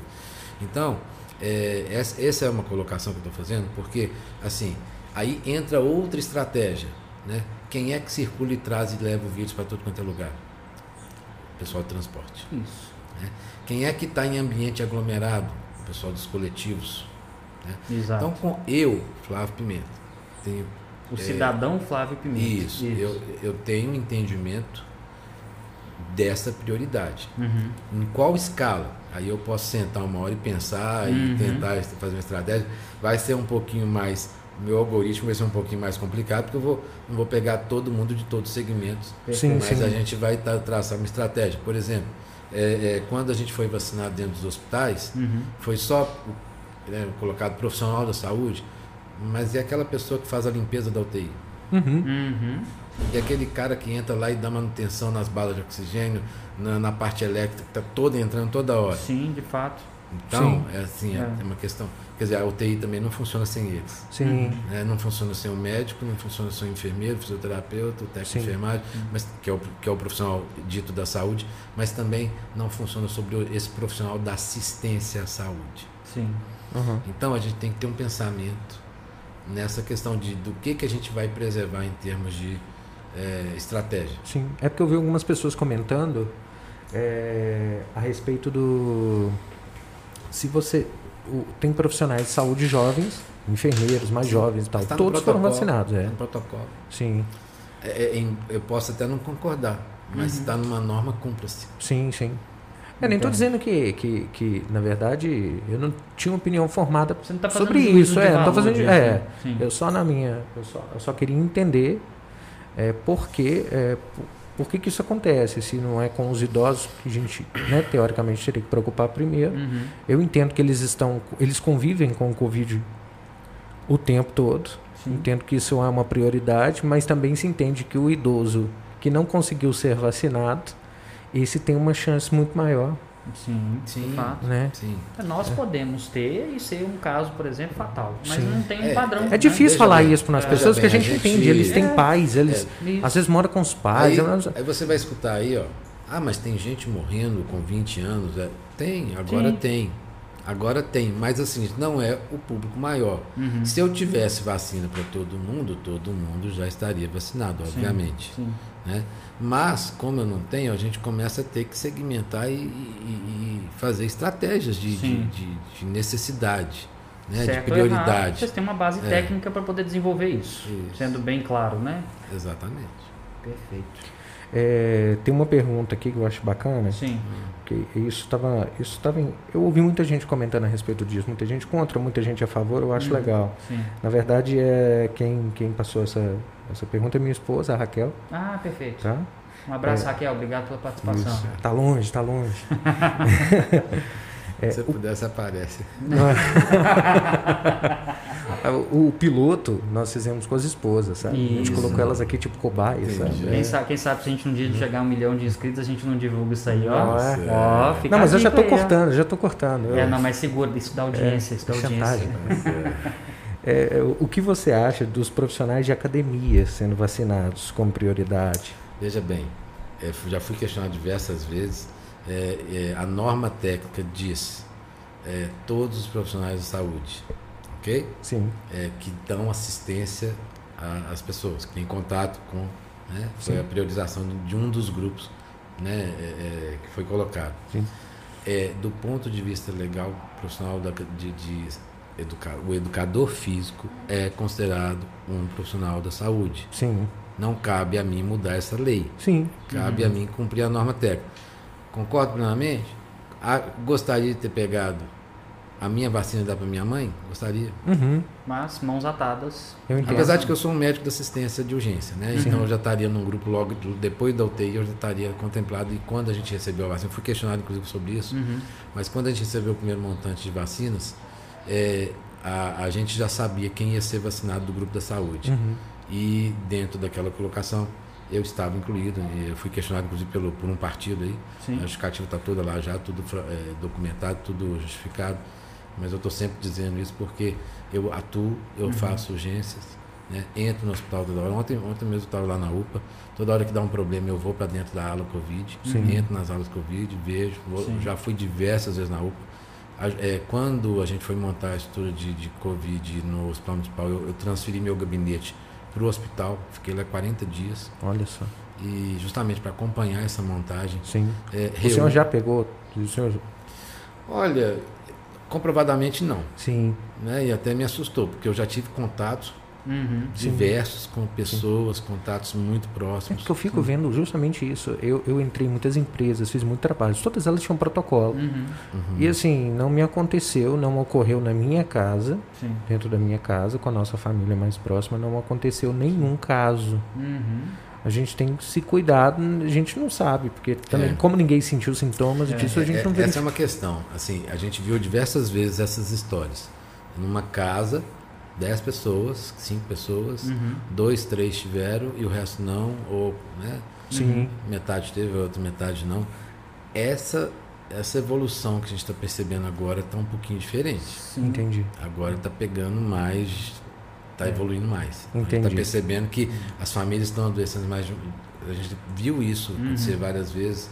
No início não, não era tão frequente, mas agora você tem notícia, a família inteira está doente. Sim. De fato. É, e, e, é interessante porque onde eu trabalho eu também faço entregas dentro do hospital. Uhum. Obviamente que as normas estão sendo seguidas lá dentro. Então tem horas que eu me sinto mais seguro dentro do hospital do que na rua mesmo. Uhum.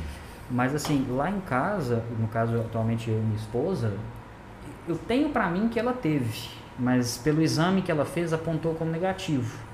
Eu não sei se porque tem aquela questão do prazo para se fazer determinado exame, né? Então assim, depende muito. Mas os sintomas foram muito parecidos. Eu particularmente não tive nada. Nós mantivemos o isolamento, ela ficou isolada no quarto período.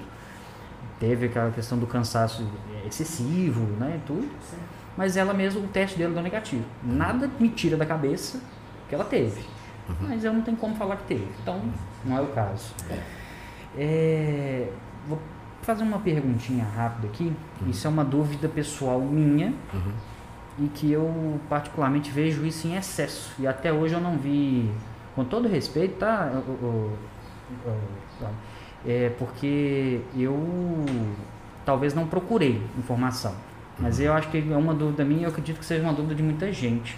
Eu queria que você me, me explicasse, por favor, aquela relação das medidas restritivas né, em relação ao funcionamento dos estabelecimentos. Porque vamos lá, na minha visão de leigo, tá? Hum. Parece para mim que restringir o horário, por exemplo, entendo que certos pontos, mas nós vamos chegar lá.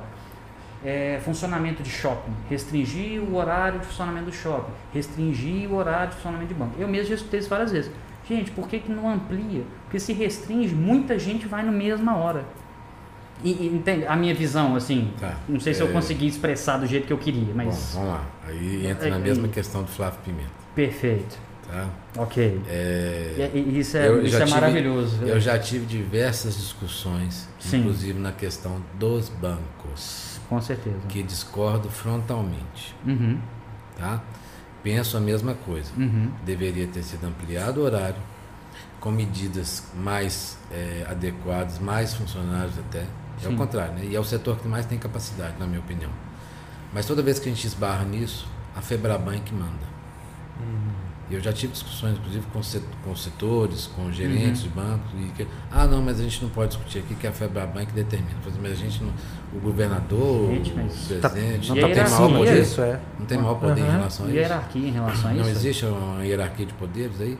Não, a Febraban que determina isso. Ah, quer dizer que tem uma regra lá que diz o seguinte: se um funcionário de um banco contaminar, a agência fecha.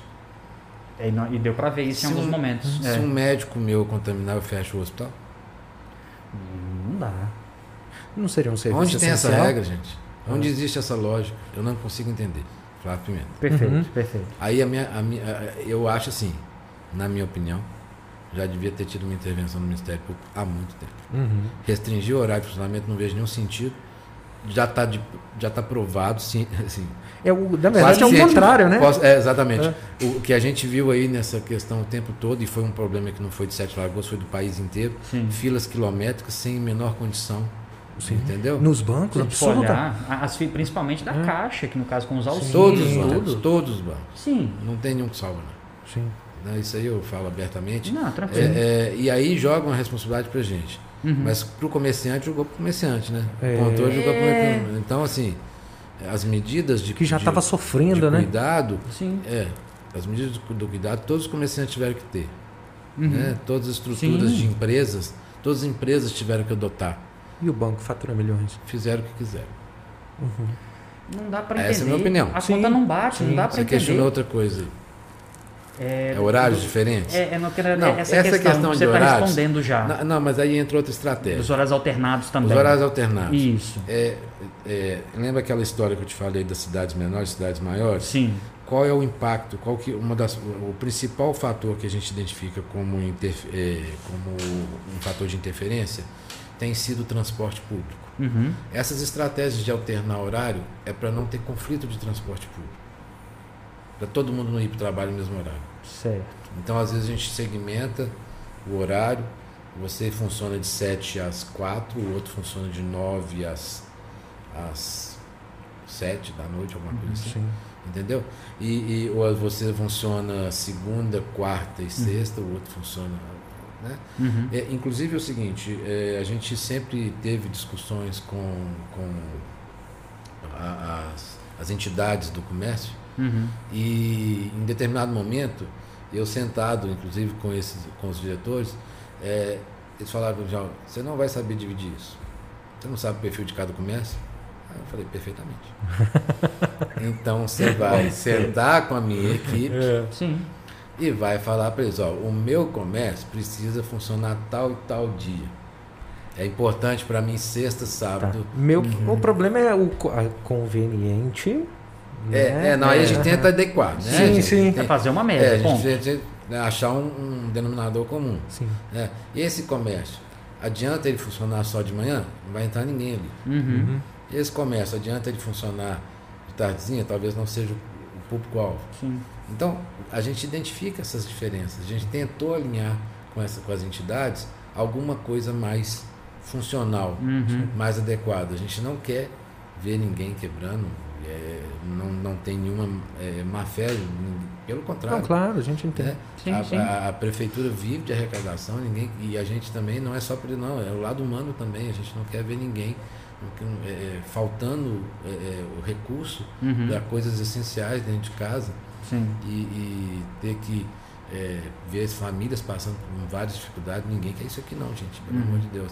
Ent- Mas a gente não tem, acaba, é, nesse, quando eu estou do lado de cá, eu acabo tendo que tomar medidas diferentes do, Sim. do que a É porque, vida na normal. verdade, é muito fácil também para quem não tem um parente ou que está passando por uma dificuldade dessa, uma questão de, Uhum. né, do, com um parente no leito passando isso. Tem muitas famílias que ainda não passaram por isso. É aquilo que eu estava falando sobre a maneira como você vê a verdade. Uhum. Passa muito no campo da experiência.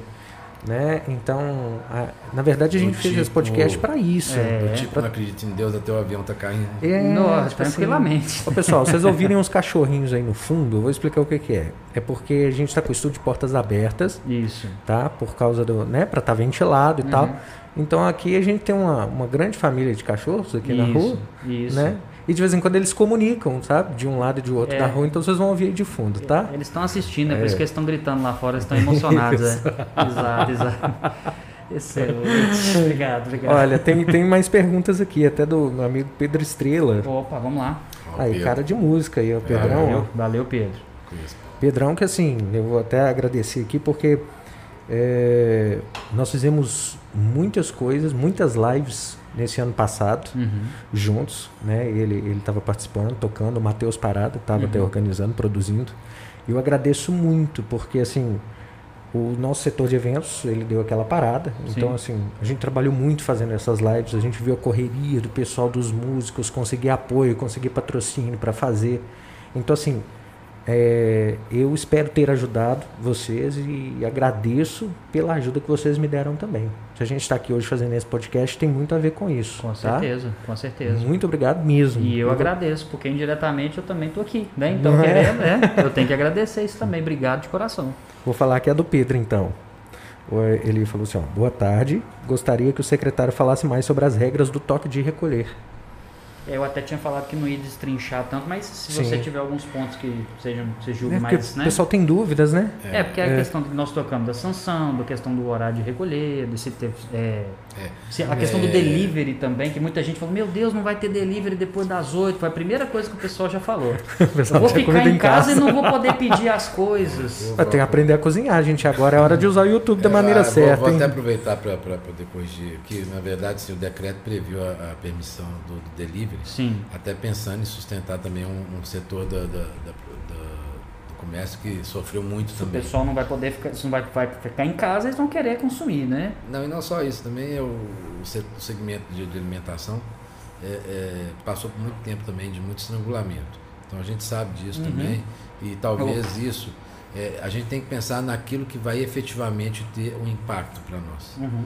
Esse, essa circulação ele não, ela não vai ser tão prejudicial, né, assim como do setor essencial. Certo? Sim. Então, é, um fluxo, perguntaram, o Uber pode funcionar para fazer as ações. Se você precisar de transportar uma pessoa que está dentro daquela cadeia essencial, Uhum. onde Sim. o serviço é permitido, ok. Uhum.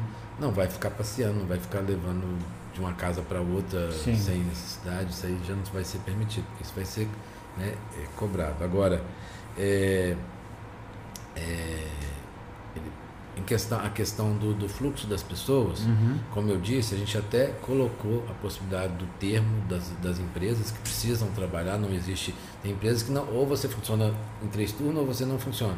Uhum. Não existe meio termo. Então a gente Uhum. sabe que elas são, para manter o funcionamento é preciso é, permitir isso, esse fluxo. Mas o que a gente né, é, é, efetivamente tem que ter Uhum. é uma diminuição da circulação, pelo menos numa parte do período.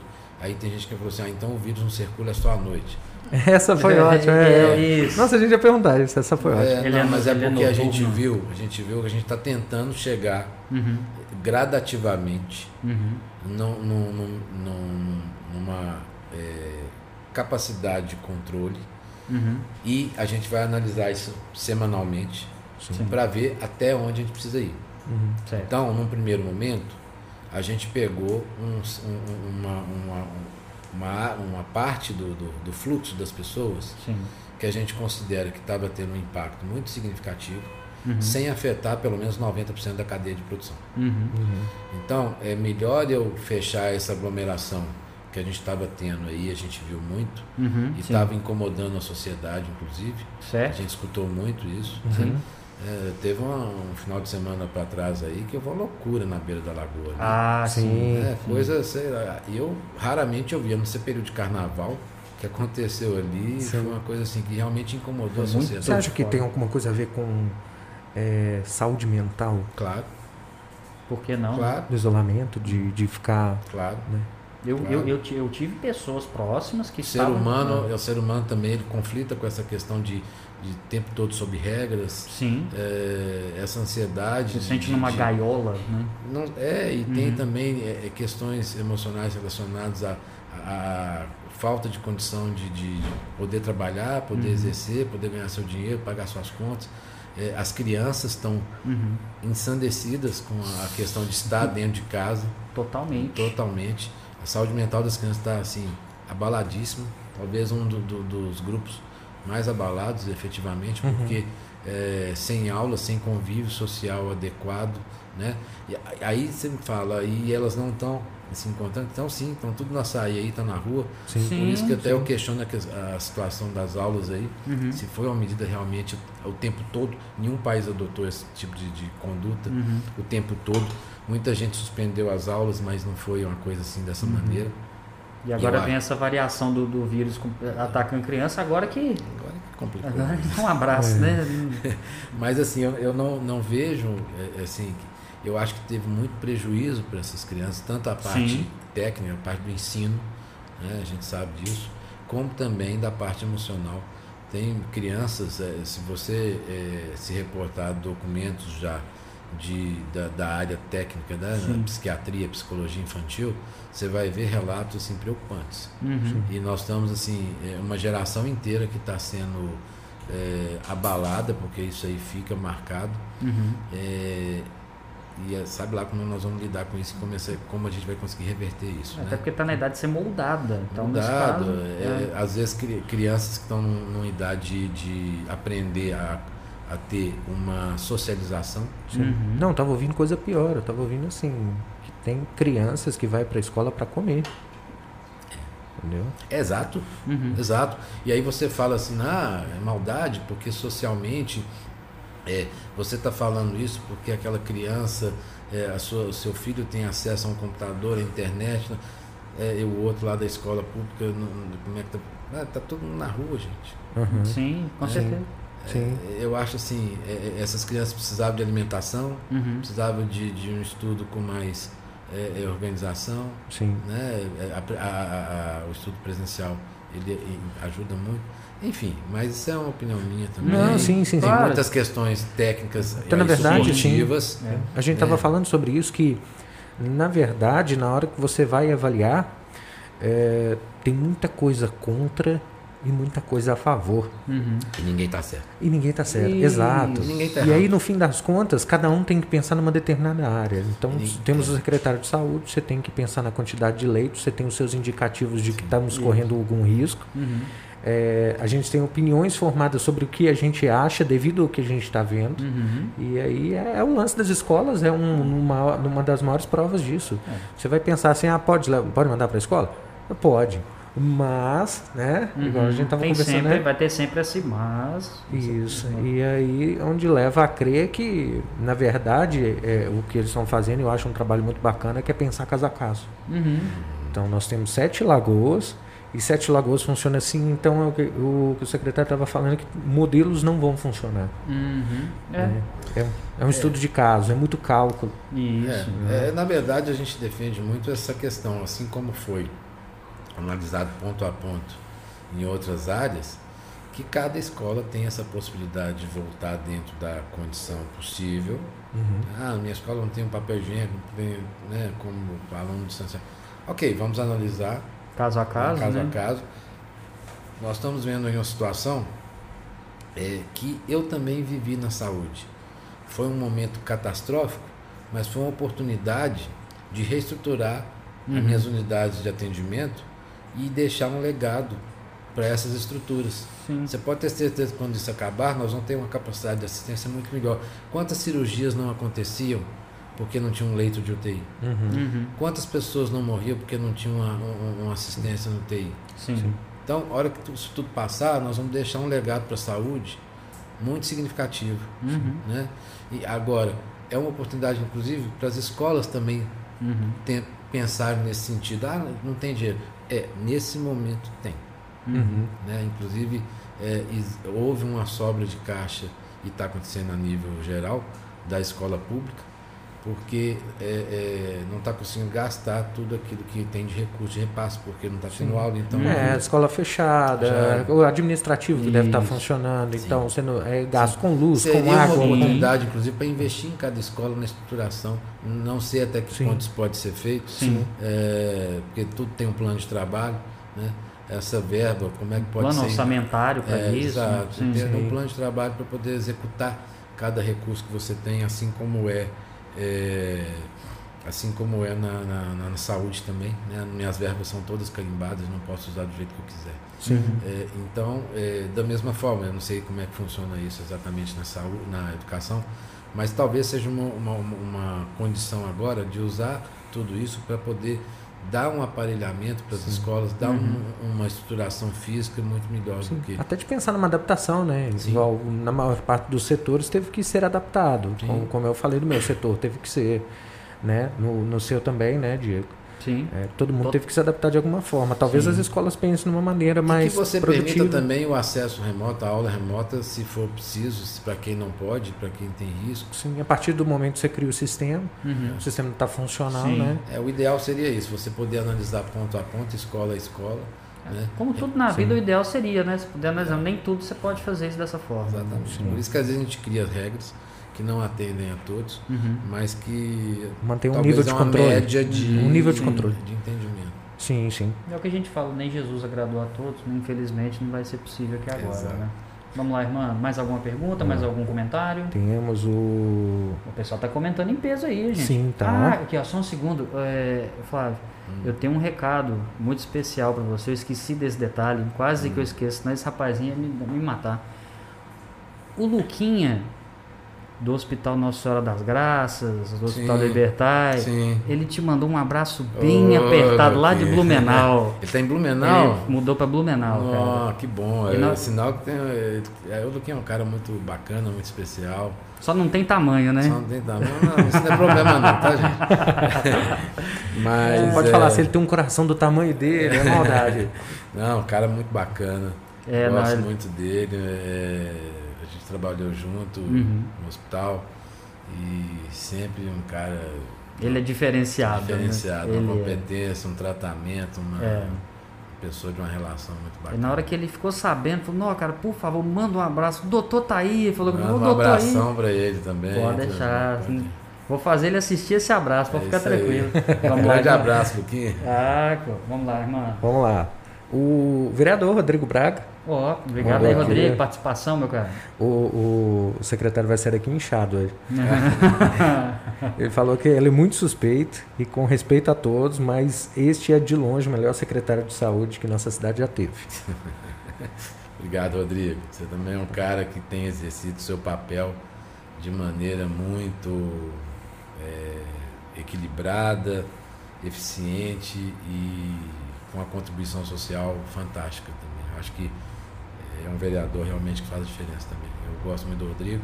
Sim. E também sou suspeito, mas assim, é, durante toda a minha gestão, eu tive os contatos com várias pessoas e a gente sente realmente, assim, o, às vezes alguma diferença de trabalho, realmente aquela pessoa que quer realmente contribuir.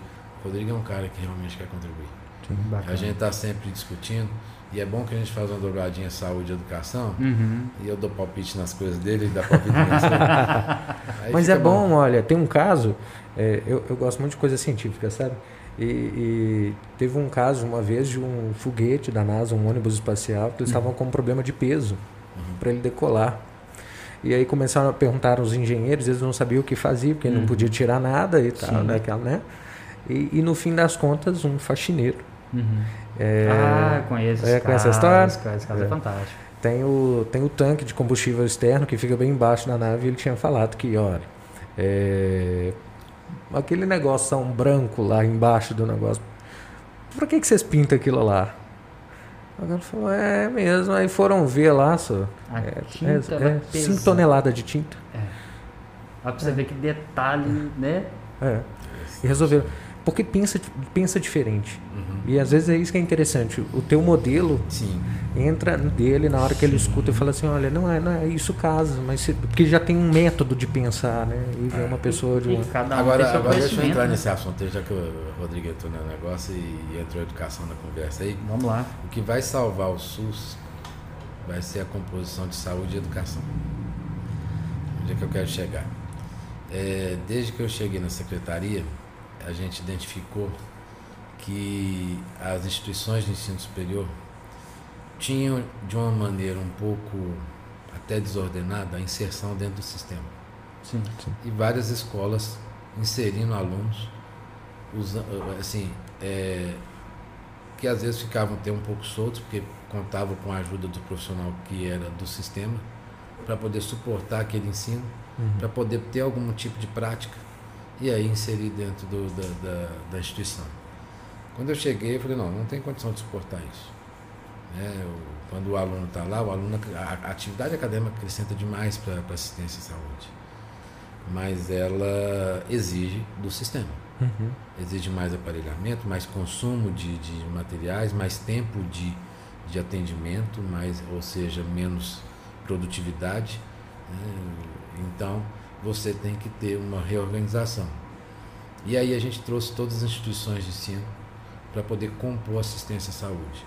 E hoje nós temos uma formatação de uma assistência que é, que é moldada num, num processo que chama COAPS, que é justamente uma composição é, legalizada feita pelo Ministério da Saúde e Ministério da Educação, que permite a inserção da, da instituição de ensino dentro do sistema. Oh, Com isso, nós trouxemos todas as instituições e convidamos é, a, a, ter uma responsabilidade junto ao sistema, já que tem o seu faturamento e, obviamente, tem que ter um custeio da, da, da ação uhum. dentro do SUS, para que o SUS também permita esse acesso ao, ao, ao, ao profissional, ao aluno. E aí, com isso, acho que todo mundo levou um pouquinho de tempo para poder entender, mas hoje a gente tem a grata satisfação de falar que nós vamos ter um aumento da capacidade justamente por essas instituições. Nós fechamos agora com a Atenas, a Faculdade de Medicina, uhum. é, já começou a assistência, 900 consultas, todas feitas na instituição, com o custeio todo deles, a gente só manda o paciente. Sim, é, que maravilha. É, estamos fechando agora com a UNA em diversas áreas, nutrição, psicologia, é, todos os segmentos que eles têm. Vamos fazer isso com, com outras instituições que estão inseridas também. FAC7 tem odontologia, tem psicologia, tem fisioterapia. Né? Então, todas as instituições vão ser inseridas nessa assistência, aumentando a capacidade é, é de, de, de, amplitude da, da cobertura Sim. da saúde, com, ao mesmo tempo, um custeio. Uhum. É, é, vai permitir a prática do aluno, o aluno vai ser mais bem treinado, vai ter acesso à prática, é o que ele precisa. Uhum. Né? E, e, e, ele, e o SUS vai suportar isso. Né? Eu tenho cliente, ele me dá assistência. É, e se eu tenho dificuldades de, de ampliar essa e suportar essa assistência, eu tenho o apoio dessas instituições que tem seu custeio aí de alguma forma. E aquela instituição que não tem exatamente aquela, aquela possibilidade de criar, por exemplo, um ambulatório, ela pode entrar com uma hora aula, por exemplo, de ajuda de custeio para aquele aluno Sim. que está inserido. Então, isso vai mudar um pouco a cara uhum. da assistência da saúde de Sete Lagoas a partir de agora. Uhum. Já está começando. Ontem a gente tinha uma visita à, à UNA para essas unidades. São ambulatórios muito bem montados, estrutura maravilhosa. Vamos ter também a formatação hospitalar, também a, a, a possibilidade de ampliação e reforma de estruturas hospitalares e aparelhamento também. E vai ter um momento que a gente vai ter toda uma capacidade de absorção e de, e de é, atendimento a essas demandas que estão hoje reprimidas, Sim. mas Como vão ser muito ótimo. melhor suportadas. Oh. Interessantíssimo, né, cara? Bacana. Vamos lá? Ó, os cachorros estão brigando agora na rua. Eles não estão comemorando a notícia. É. É, é. vai ter veterinário também. Ai, eu adoro. Agora, agora vai ficar ensurdecedor aqui.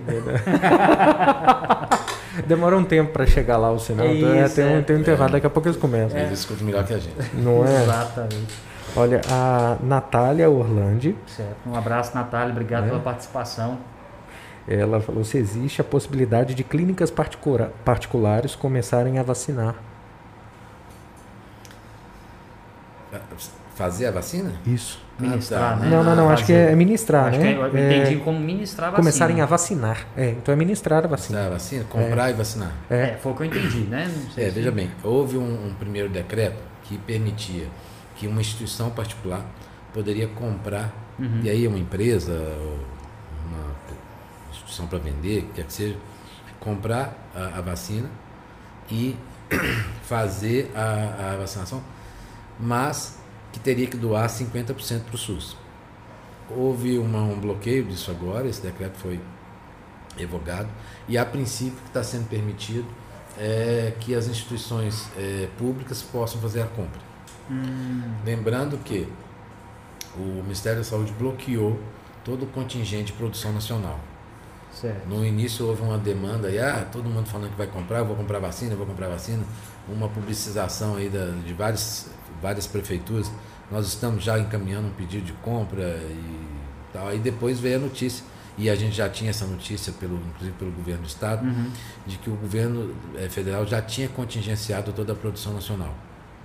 Enquanto ele não eh, desejar mais, não vai ser disponibilizada a produção para ninguém. Ou seja, você só poderia comprar lá fora Entendo. com essa condição, né, de você ser uma instituição com preferência para as instituições públicas. Sim. Então você tem uma ordem de preferência e até de local de compra.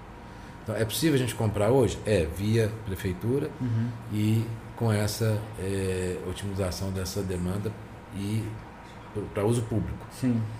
É, e é- existiu essa, esse essa, essa lei aí que permitia a compra por instituições particulares, mas tem essa limitação que 50% tem que ser doado para o SUS Uhum. e não é o SUS local exatamente. Certo. Se, se hoje, por exemplo, uma empresa daqui resolver comprar, vai metade para o SUS, mas vai metade para o SUS do Brasil, Uhum. não para o SUS de Sete Lagoas. E é, é, mas parece que está bloqueado, não sei se já revogou É. e por enquanto está sendo permitido, então por isso que a gente, talvez até para evitar uma comercialização, Sim. no momento que os governos estão tentando fazer uma política de Uhum. imunização. É, porque na verdade eu vou até fazer um acréscimo, se me permitir, sobre isso que você falou. É porque eu sigo o portal da 90, Rádio 98. Sabe que ontem nós até entrevistamos o Mário Alasca, que é produtor da rádio, Sim. e apareceu para mim, você está falando isso aqui agora porque eu não tinha parado para ler. Mas aqui está falando, Bolsonaro sanciona lei que libera a compra de vacinas de Covid pelo setor privado. Isso foi hoje? Isso foi agora à tarde. Apareceu para mim, assim, deve ter talvez meia É, hora. isso foi e voltou várias vezes, Sim, né? sim. Então deve ter voltado. É, eu tô trazendo isso porque apareceu. Coincidentemente, né? Eu falei assim, eu não cheguei a ler. Tá.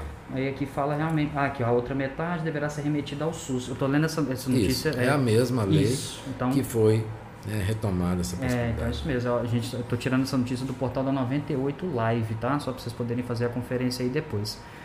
É, vou- eu, vou, eu vou fazer um corte na leitura aqui da, da- dos comentários no YouTube rapidinho. Qualquer coisa a gente volta daqui a pouco, tá? É, eu queria te perguntar uma coisa, Flávio. É, uma coisa que para mim eu tenho um pensamento, mais uma vez baseado em nada, né?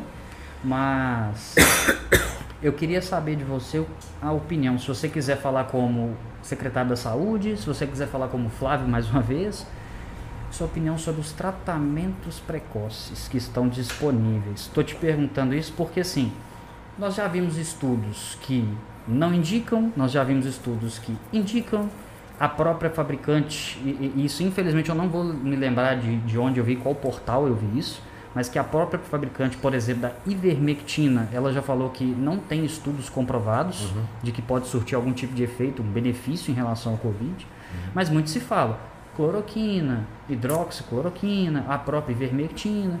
Qual que é a sua opinião? O que, que você pode trazer de informação pra gente É, aqui? mas aí eu vou falar agora como médico, né? Perfeito, por favor. Por favor. Aí é maravilhoso. Três pessoas em uma maravilhosa entrevista. É, veja bem, eu, eu e também não, eu também sou bobo, não. Né? Claro. Eu participo de grupos médicos, assim, mais de 300 médicos discutindo com infectologistas da FUNED, com gente de E você alto- deve ver o mais, mais, mais variado É, tipo de opinião eu ali, fico né? de camarote, muito vezes, às vezes, vendo a discussão, porque às vezes eu não consigo participar. Bebendo E- sua e água eu- tônica ali, E eu- só olhando. E o tempo todo vendo essas discussões, já passando por tudo. Sim. É, já vimos muitos vídeos de palanques aí que muita gente gostou de ir para mídia e falar que eu tenho a solução. Uhum. Sim. Eu criei um, um modelo de, de intubação, né? inclusive no início, não sei se vocês lembram, fizeram uma cápsula, é, é, uma, redoma que o paciente ia fazer isso, ele, acho que é lá em Manaus, eu acho. É lá no norte. Confesso que não vi. Tinha uma, uma, uma uma redoma assim que o paciente era colocado e com isso o paciente não precisa de intubação e a gente está resolvendo 100% dos casos. Ué? Isso ah, rodou na eu internet. não acompanho isso, aí, não. Nossa, isso rodou na internet. Verdade. Aí, até que Manaus virou um caos. Na primeira uhum. onda, sim, né? sim. Então cadê essa cápsula? Né? Uhum. É, na verdade, assim, a hidroxicloroquina já há muito tempo já foi abandonada como opção de tratamento. Uhum. É, o próprio fabricante também, os uhum. estudos já, mostraram, já demonstraram. Sim. Quando você fala disso lá fora, todo mundo acha assim, de onde veio isso? Uhum. ok, é. ok. E, ah, é pressão de laboratório? Não, não tem nada disso. É, o que a gente tem que usar, a gente usa. Que eu dei liberdade para todos os médicos da rede uhum. usarem aquilo que determinasse como protocolo. Uhum. E não sou bobo chamei uma equipe de infectologistas e, e, e de intensivistas para fazer essa determinação desse protocolo. Uhum. Vai ser eu, gente. Não vou fazer isso não. Uhum. Né? Então, ah, mas dou liberdade. Sim. Né? A pessoa está lá no ambulatório, acredita no tratamento, vai lá, pode usar. Uhum. É, eu estou vendo um aqui que é comer alho e tomar vitamina. Esse é legal. Eu vi isso. Alho, eu, eu, eu adoro alho. Eu também usar. gosto muito. Gosto é, muito. Vitamina D zinco teve um efeito, mas não é, não, veja bem, gente. É imunidade, né? Assim, é, mas não vai garantir proteção, uhum. mas assim, é... é Para for... qualquer doença é importante você reforçar isso, a imunidade. Exatamente. Acho que é esse o problema da, da, da, doença, porque ele se comporta diferente uhum. e isso é devido até à alimentação, o tipo de vida sim, que a pessoa leva. E, e vocês têm que tratar disso criando um modelo que sirva para todos. A é, cartilha, né? É, Uma cartilha. É, no caso da Covid é comer menos, né? Porque quanto mais obeso, pior. É. Isso ninguém fala, né? Isso pois ninguém é. fala. Não, é, porque tem essa Mas é, complicação. É, mesmo, isso é um né? efeito dominó, praticamente. É isso mesmo. Acho que seria muito melhor ter batido nisso. Não é? É porque, na verdade, eu trouxe essa dúvida porque é o seguinte, vamos lá, mais uma vez a minha visão de leigo. E aí, mais obeso, mais diabetes, mais hipertensão. Vai trazendo outro. É o efeito dominó, né? É, Exato. Eu trouxe isso porque é o seguinte, vamos lá. É, suposto igual a questão da ivermectina. Muita gente estava falando isso e de até certo ponto a minha visão de leigo, por mais que aquela questão de, de é, é, a automedicação não é indicada e tudo, mas assim, a ivermectina se tomada da forma correta é, é o que a gente ouve, né? Ela não vai te piolho, carrapato. Ela, isso, porque ela não é na, na verdade ela é um, um vermífugo, né? Uhum. É porque a pessoa fala, ah, gente, se eu tomar, pode até não fazer, não pode fazer nada contra a Covid, mas mal não vai fazer. Procede essa fase, pode ser aplicado. Ah, mas é complicado também, não, não Se for assim. medicação você... é. tem suas repercussões. Sim. Nós estamos vendo aí, por exemplo, é, um dos tratamentos que a Covid é, né, acabou impondo para alguns pacientes, não Sim. são todos, por exemplo, foi corticoide. Uhum. Começou uns indiscriminados de corticoide, de antibiótico terapia. Uhum. Né? Covid é uma doença é, é, virótica. Certo. Né? Aí começaram a usar antibacteriano. Às vezes a gente usa sim tratamentos antibacterianos num segundo momento com a infecção secundária. Certo. Né? E aí antibióticos inclusive pesados. Uhum. Então criaram protocolos assim que teoricamente não tem tanto sentido. Uhum. Como o do papel higiênico também parece não teve muito sentido.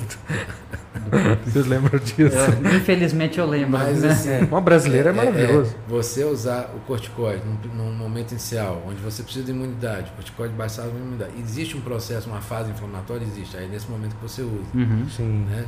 É, então assim, a doença, ela é o, o, o que se preconiza é, um tratamento suportivo na fase inicial Sim. e aí depois com as evoluções, com as complicações, você vai dando esse novo suporte, se for o caso de usar antibióticos, esquemas de antibioterapia, se for o caso de dar suporte para tratamento renal, né? Sim. E por aí vai. Eu ouvi anticoagulante, anticoagulante, né? em muitos casos precisam usar o anticoagulante, inclusive manter. Existe a síndrome pós-Covid, tá, tá, a gente está vendo muitas vezes o paciente evolui com problemas depois, é, eventos de trombose, eventos é, de coagulação que, que acontece depois. Então, assim, existem vários cuidados, várias coisas que a gente está começando a entender. Agora, eu vi várias. Outro dia me mandaram um, um, um vídeo uhum. de uma secretária de saúde do Nordeste, que inclusive parece com uma, uma pessoa de Sete Lagoas. Uhum. Olha aqui, eu instituí dentro da minha rede aqui, e 100% de eficiência, mais nenhuma morte. Aí eu fui pesquisar. Uhum. os dados. Sim. Né? Uma cidade de 150 mil habitantes, eu tenho quase 250. Uhum. Aí eu tenho que olhar óbitos por 100 mil habitantes. Uhum. O meu estava muito melhor que o dela. Uhum. E eu sem esse protocolo. É o que muita gente Uhum. fala sobre alguns países. Tem Ah, alguns países muito pequenos. E outra. E outra. É, ela. Aí eu fui buscar no, no, no portal da cidade Sim. os dados. Uhum. Não tinha. E cadê a transparência? Uhum. Ah, eu sou a gente médico. faz um tal. boletim todo dia, solta aí. Uhum. Né? Exatamente para tirar, sanar essas dúvidas da população, para a população acompanhar. Sim. E várias cidades têm feito isso, isso está permitindo que a gente entenda um pouquinho, ver o que Uhum. está funcionando, onde está funcionando. Né? É, e hoje eu tenho um pouco mais de visão nesse sentido, Uhum. o que, que funciona. É, é, e se você me perguntar, aí eu fui lá olhar os dados deles, Uhum. eu não achava, tive que ir no Ministério da Saúde, no site do Ministério da Saúde, esmiuçar, esmiuçar lá para poder Uhum. achar esses dados. Sim. Consegui, printei, mandei pro meu colega, meu amigo lá. Aí, ó, não, tá, não é bem assim que Uhum. ela falou. Mas muita gente fez a Covid um palanque, Sim. uma forma de aparecer na mídia. É, é, é, dentro, Não dentro- só política, mas socialmente também. Sim, até questão de alguns, de alguns trabalhos, eu, eu comecei a entender que tinham pessoas que iam faturar muito Uhum. com a doença. Com. Né? É, alguns comércios eram obrigados a fechar. Outros iam entrar em ascensão Uhum. devido às necessidades. O ramo alimentício, por exemplo, parece que cresceu muito, né? Uhum. Delivery, inclusive, Sim, cresceu sim. muito. Uhum. É, né? E, e a gente viu que. E aí entra um- uma relação onde a gente não sabe que tem interesse pessoal, Uhum. né? Então vai ter muita gente pensando assim: quanto mais isso seguir, melhor, né? Uhum. E outra, a gente vê isso claramente: o, o quanto subiu um frasco de álcool em gel, Uhum. Hum, né? Máscara, sim. quanto subiu? Os descartáveis e se luvas na época, principalmente no início, o preço aumentou Combustível, eu imaginava o seguinte: que combustível ia fazer o contrário, Uhum. ele baixaria, né? Mas Ele A faz o tem- contrário. a ele conta- só faz o contrário. O combustível só faz o contrário, a, né? conta, a combustível conta tem que vir. É. Né? O auxílio não é de graça, né?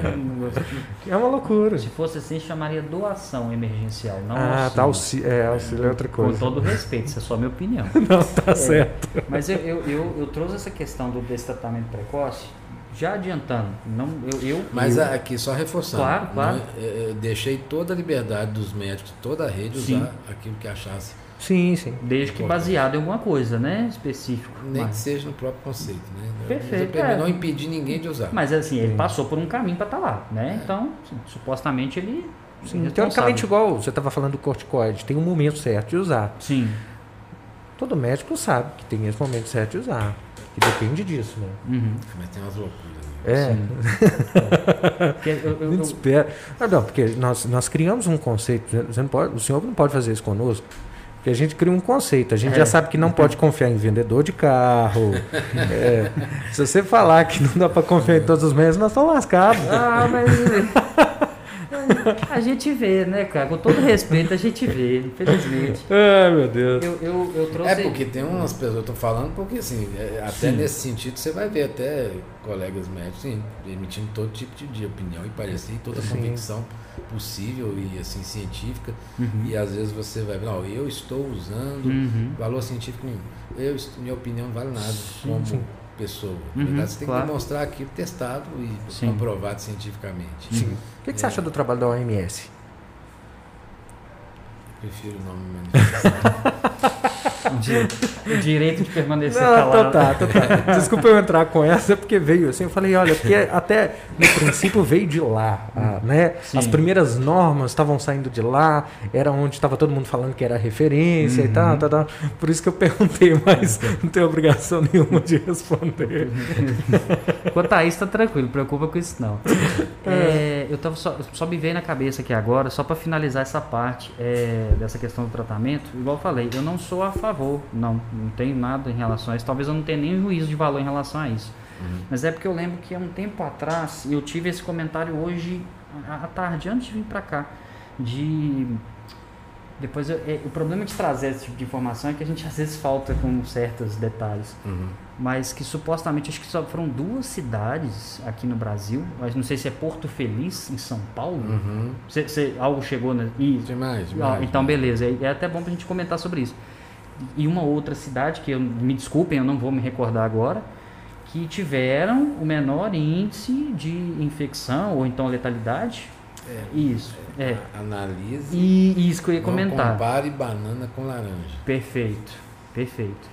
Entendeu? Entendi, entendi. É, por exemplo, a Minas Consciente deu a possibilidade de alguns municípios menores, Sim. é, mesmo estando numa onda diferente da sua micro-região ou macro-região, Uhum. adotar uma outra estratégia com base na, na questão do perfil de circulação de pessoas. Certo. Então, é, é, municípios com menos de 30 mil pessoas, considerando que o fluxo de pessoas e a transmissibilidade de pessoas Uhum. é muito menor, principalmente o que acontece no transporte público, é, teria a, a prerrogativa de ter esse direito de, de adotar uma onda de maior flexibilidade. Certo. Entendeu? Sim. Então, é, é o que eu te falo. Uhum. Não dá para comparar tal cidade com a outra, que você tem que tentar ter uma estratégia. Sim. Quais são as melhores cidades que a gente viu com maior capacidade de enfrentamento? Aquelas cidades que têm capacidade de assistência. Uhum. Né? Eu vou te dar os exemplos melhores do país aqui. A gente, inclusive, já competiu muito de pau a pau ali com essas cidades, até que veio uma dificuldade muito grande da gente, que a gente esbarrou numa limitação técnica. Sim. É, São Carlos, Araraquara, Uhum. né? cidades, do Araraquara, interior do- cidades do interior paulista, com capacidade assistencial, com leitos suficientes, ou pelo menos de um, de um nível muito mais adequado, Sim. e com um perfil acadêmico associado.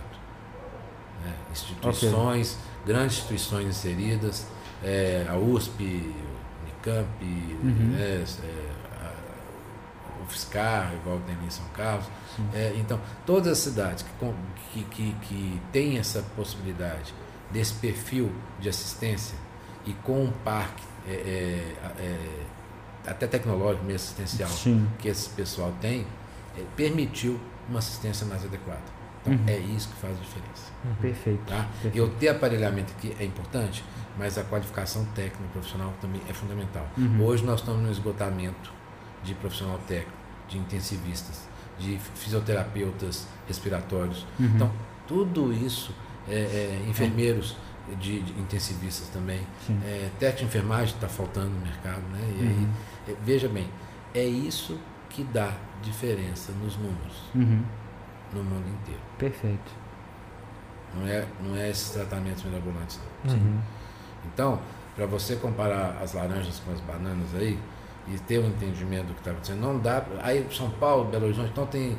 Belo Horizonte tem 17 faculdades de medicina, tem um Uhum. monte de faculdade de enfermagem e tal.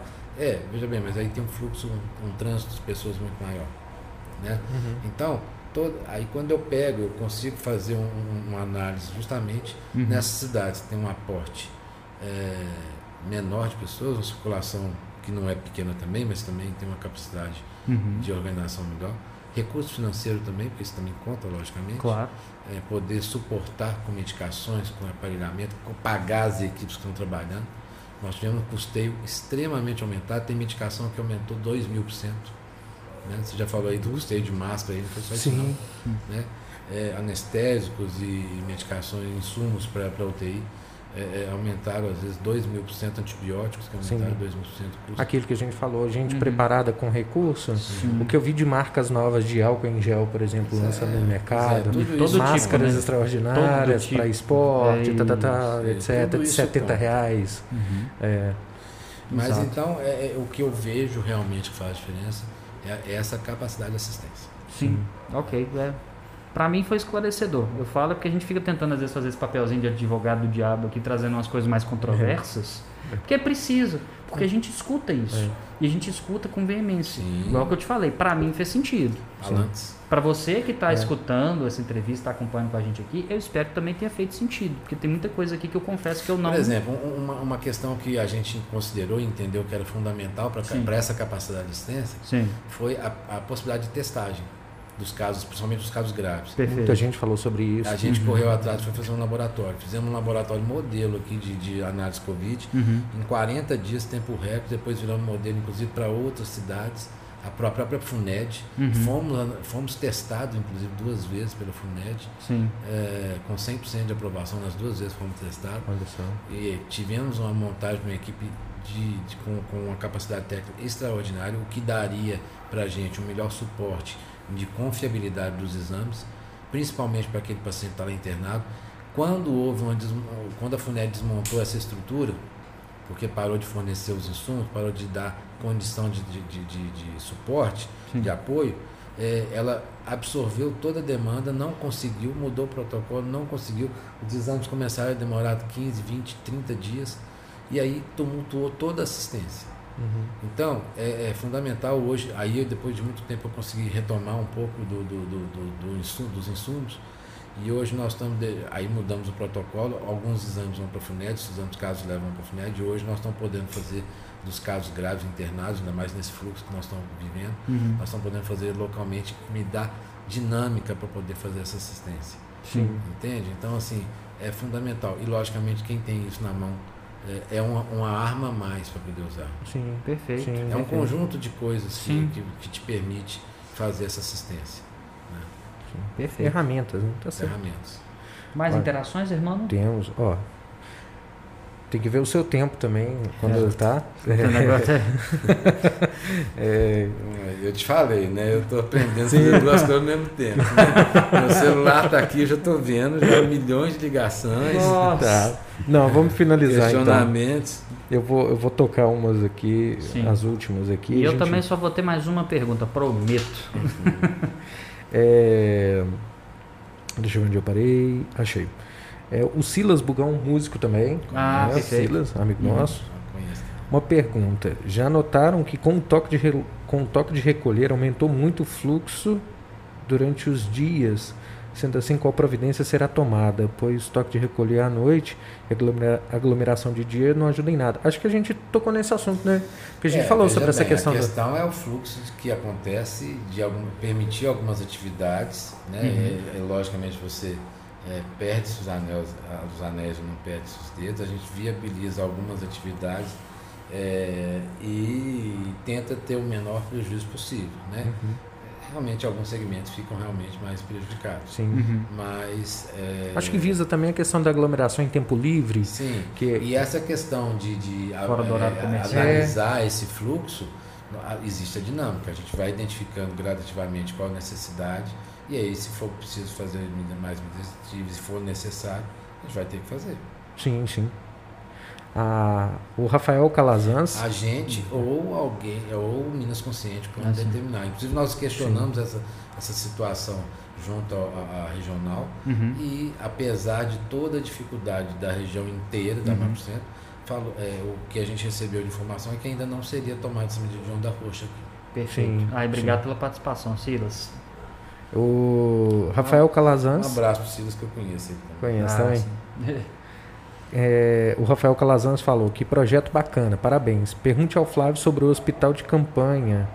Abraço a todos. Acho que ele entrou depois. Pode ter sido. A gente, é... o Rafael, a gente chegou a comentar sobre isso mais no início, uhum. que foi isso. uma depois você, você dá uma olhada. É, né? só voltar ali, mas assim, resumindo, que foi uma preferência resumindo, por investir em estrutura. O né? prolongamento né? da, da evolução da chamada onda Sim. fez com que a gente entendesse que era melhor suportar melhor a estrutura que já existia para tornar isso permanente, inclusive, uhum. e aumentar os leitos dentro dessa estrutura.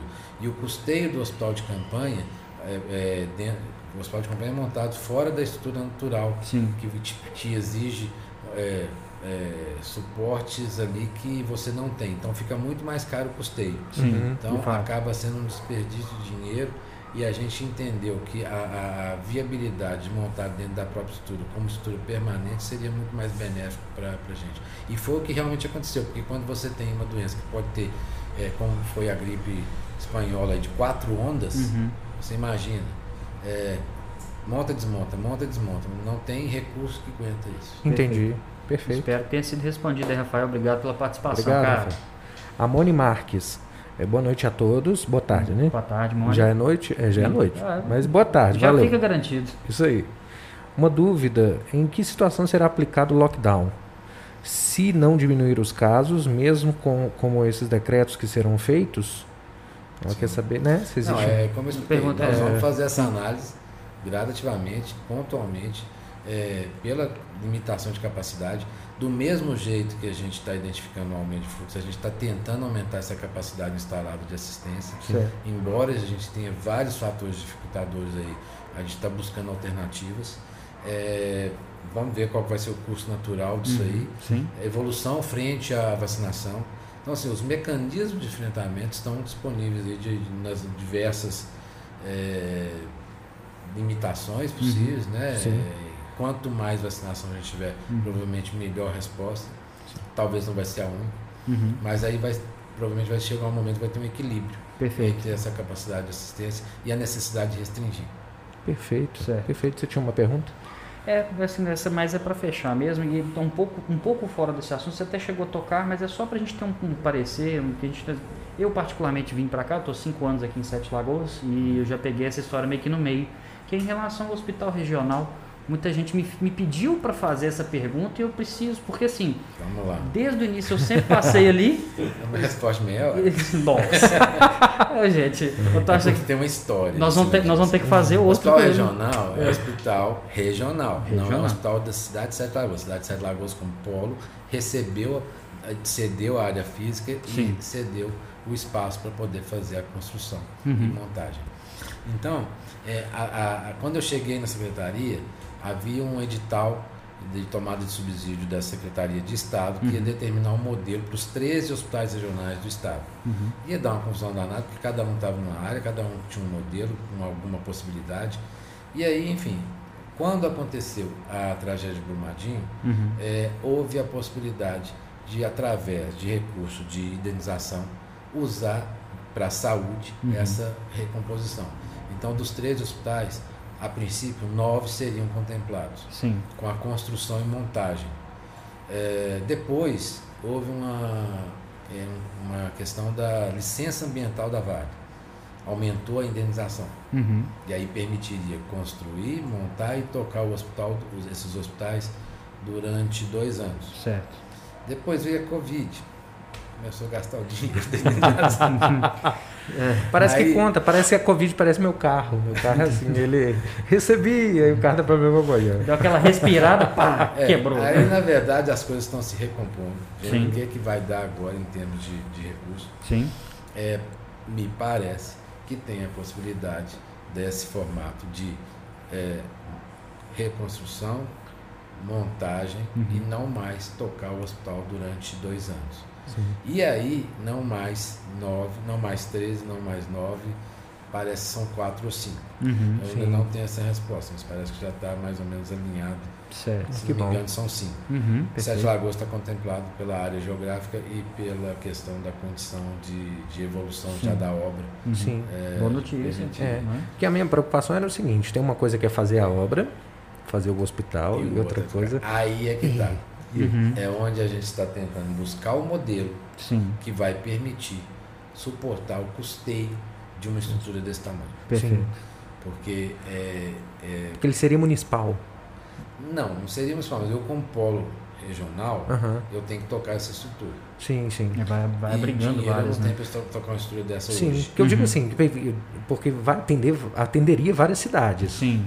E aí o recurso Sim. viria do Estado, então. É isso que a gente precisa entender, É, É né? isso que a gente precisa saber depois É. como é que vai ser isso. Sim. Porque muitas vezes, às vezes o Estado te repassa a estrutura e o custeio e a manutenção geralmente são verbas tripartidas, Aham. Estado, município, federação, mas nem sempre tudo vem e às vezes acaba caindo nas costas É, do município. Até Entendi. porque nada adianta ele estar do jeito que ele tá, É. ou então foi lá É, construir e deixar pra ele todo resumir, bonito, vai a mesma Só coisa. para resumir, um leito de UTI me custa algo em torno de 3 mil reais para manter.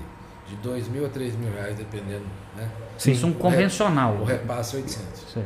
Uhum. Uma consulta particular, uma consulta especial, desculpa, Sim. uma consulta de especialidade, Certo.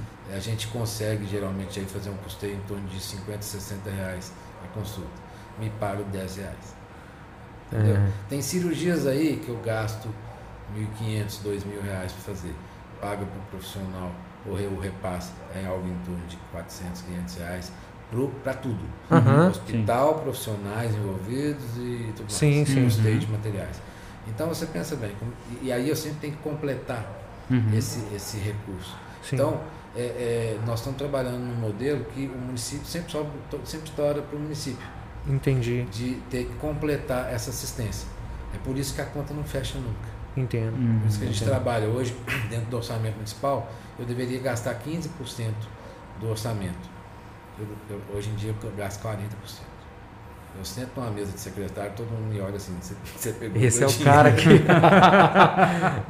Aí o cara tá lá numa secretaria lá de, é, né, de uma coisa de secretaria. Prefeito, é, secretaria de. lá, é. porque todo mundo olha você pegou o dinheiro da cultura, você pegou o dinheiro do, da obra, ah, não, pra, é, pra cultura não ficou muito ruim, porque teve o, aquela lei Ed Blanc, né? Teve uma. É, mas digo assim, o secretário de, secretário de esporte, tá? Tudo fechado, não pode haver aglomeração, não pode haver eventos. Mas é um momento que eu vou continuar gastando. Coitado do cara. Pode ficar tranquilo. O cara fala assim, porque a Secretaria de Saúde não tem jeito por essas situações uhum. que eu sim, falei. Sim, sim. Eu estou gastando muito mais na pandemia, mas a hora que acabar tudo isso, eu vou passar deixar de gastar 40 para gastar 27, 30. Justamente sim, por essa previsão que você fez, muito. né? Sim. É justamente por isso. Sim. E como vai, o custeio vai ficando cada vez mais alto e as tabelas são defasadas há mais de 20 anos, como é que eu reponho isso? Uhum. É.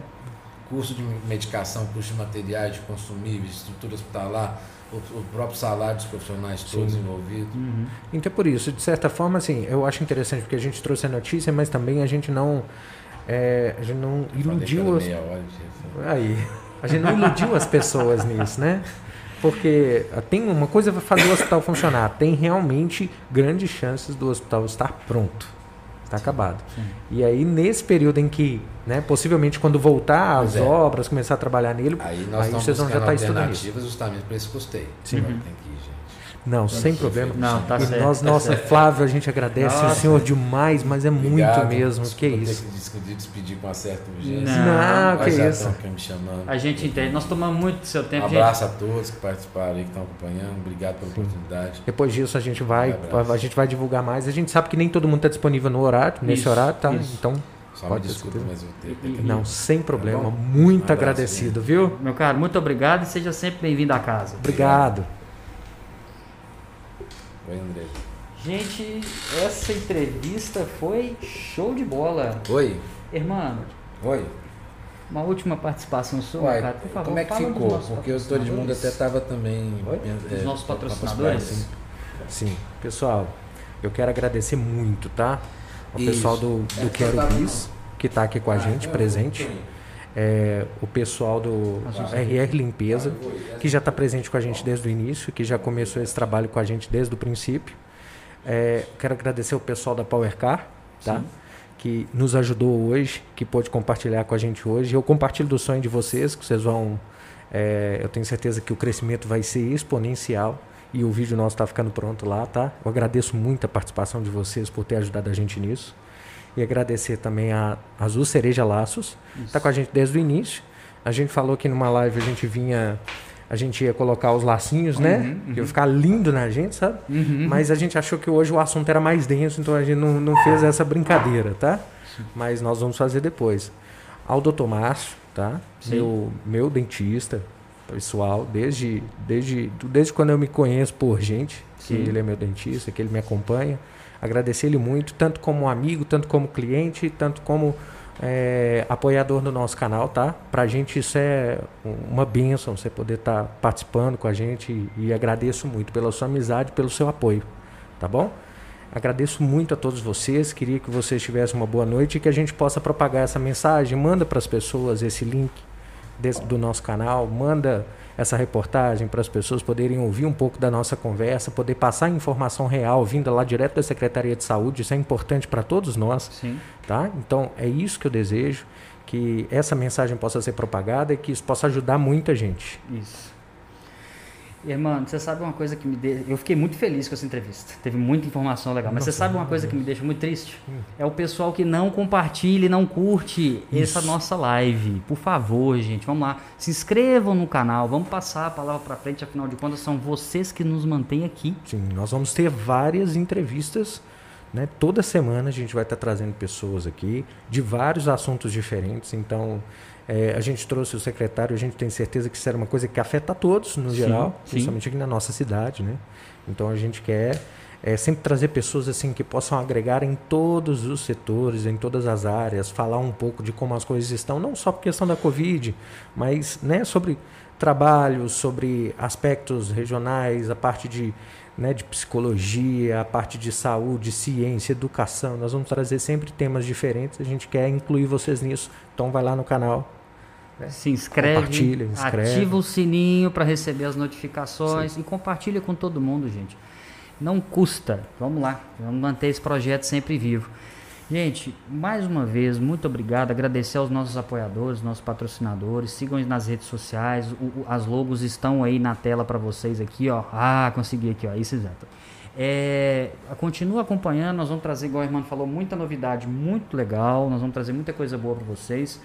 E vamos lá, continue interagindo com a gente nas redes sociais, arroba Mashupcast, esse bate-papo maravilhoso, esse bate-papo travestido de entrevista. Então, muito obrigado mais uma vez, gente. Foi um prazer estar aqui com vocês. Um abraço e até a próxima. Espero vocês.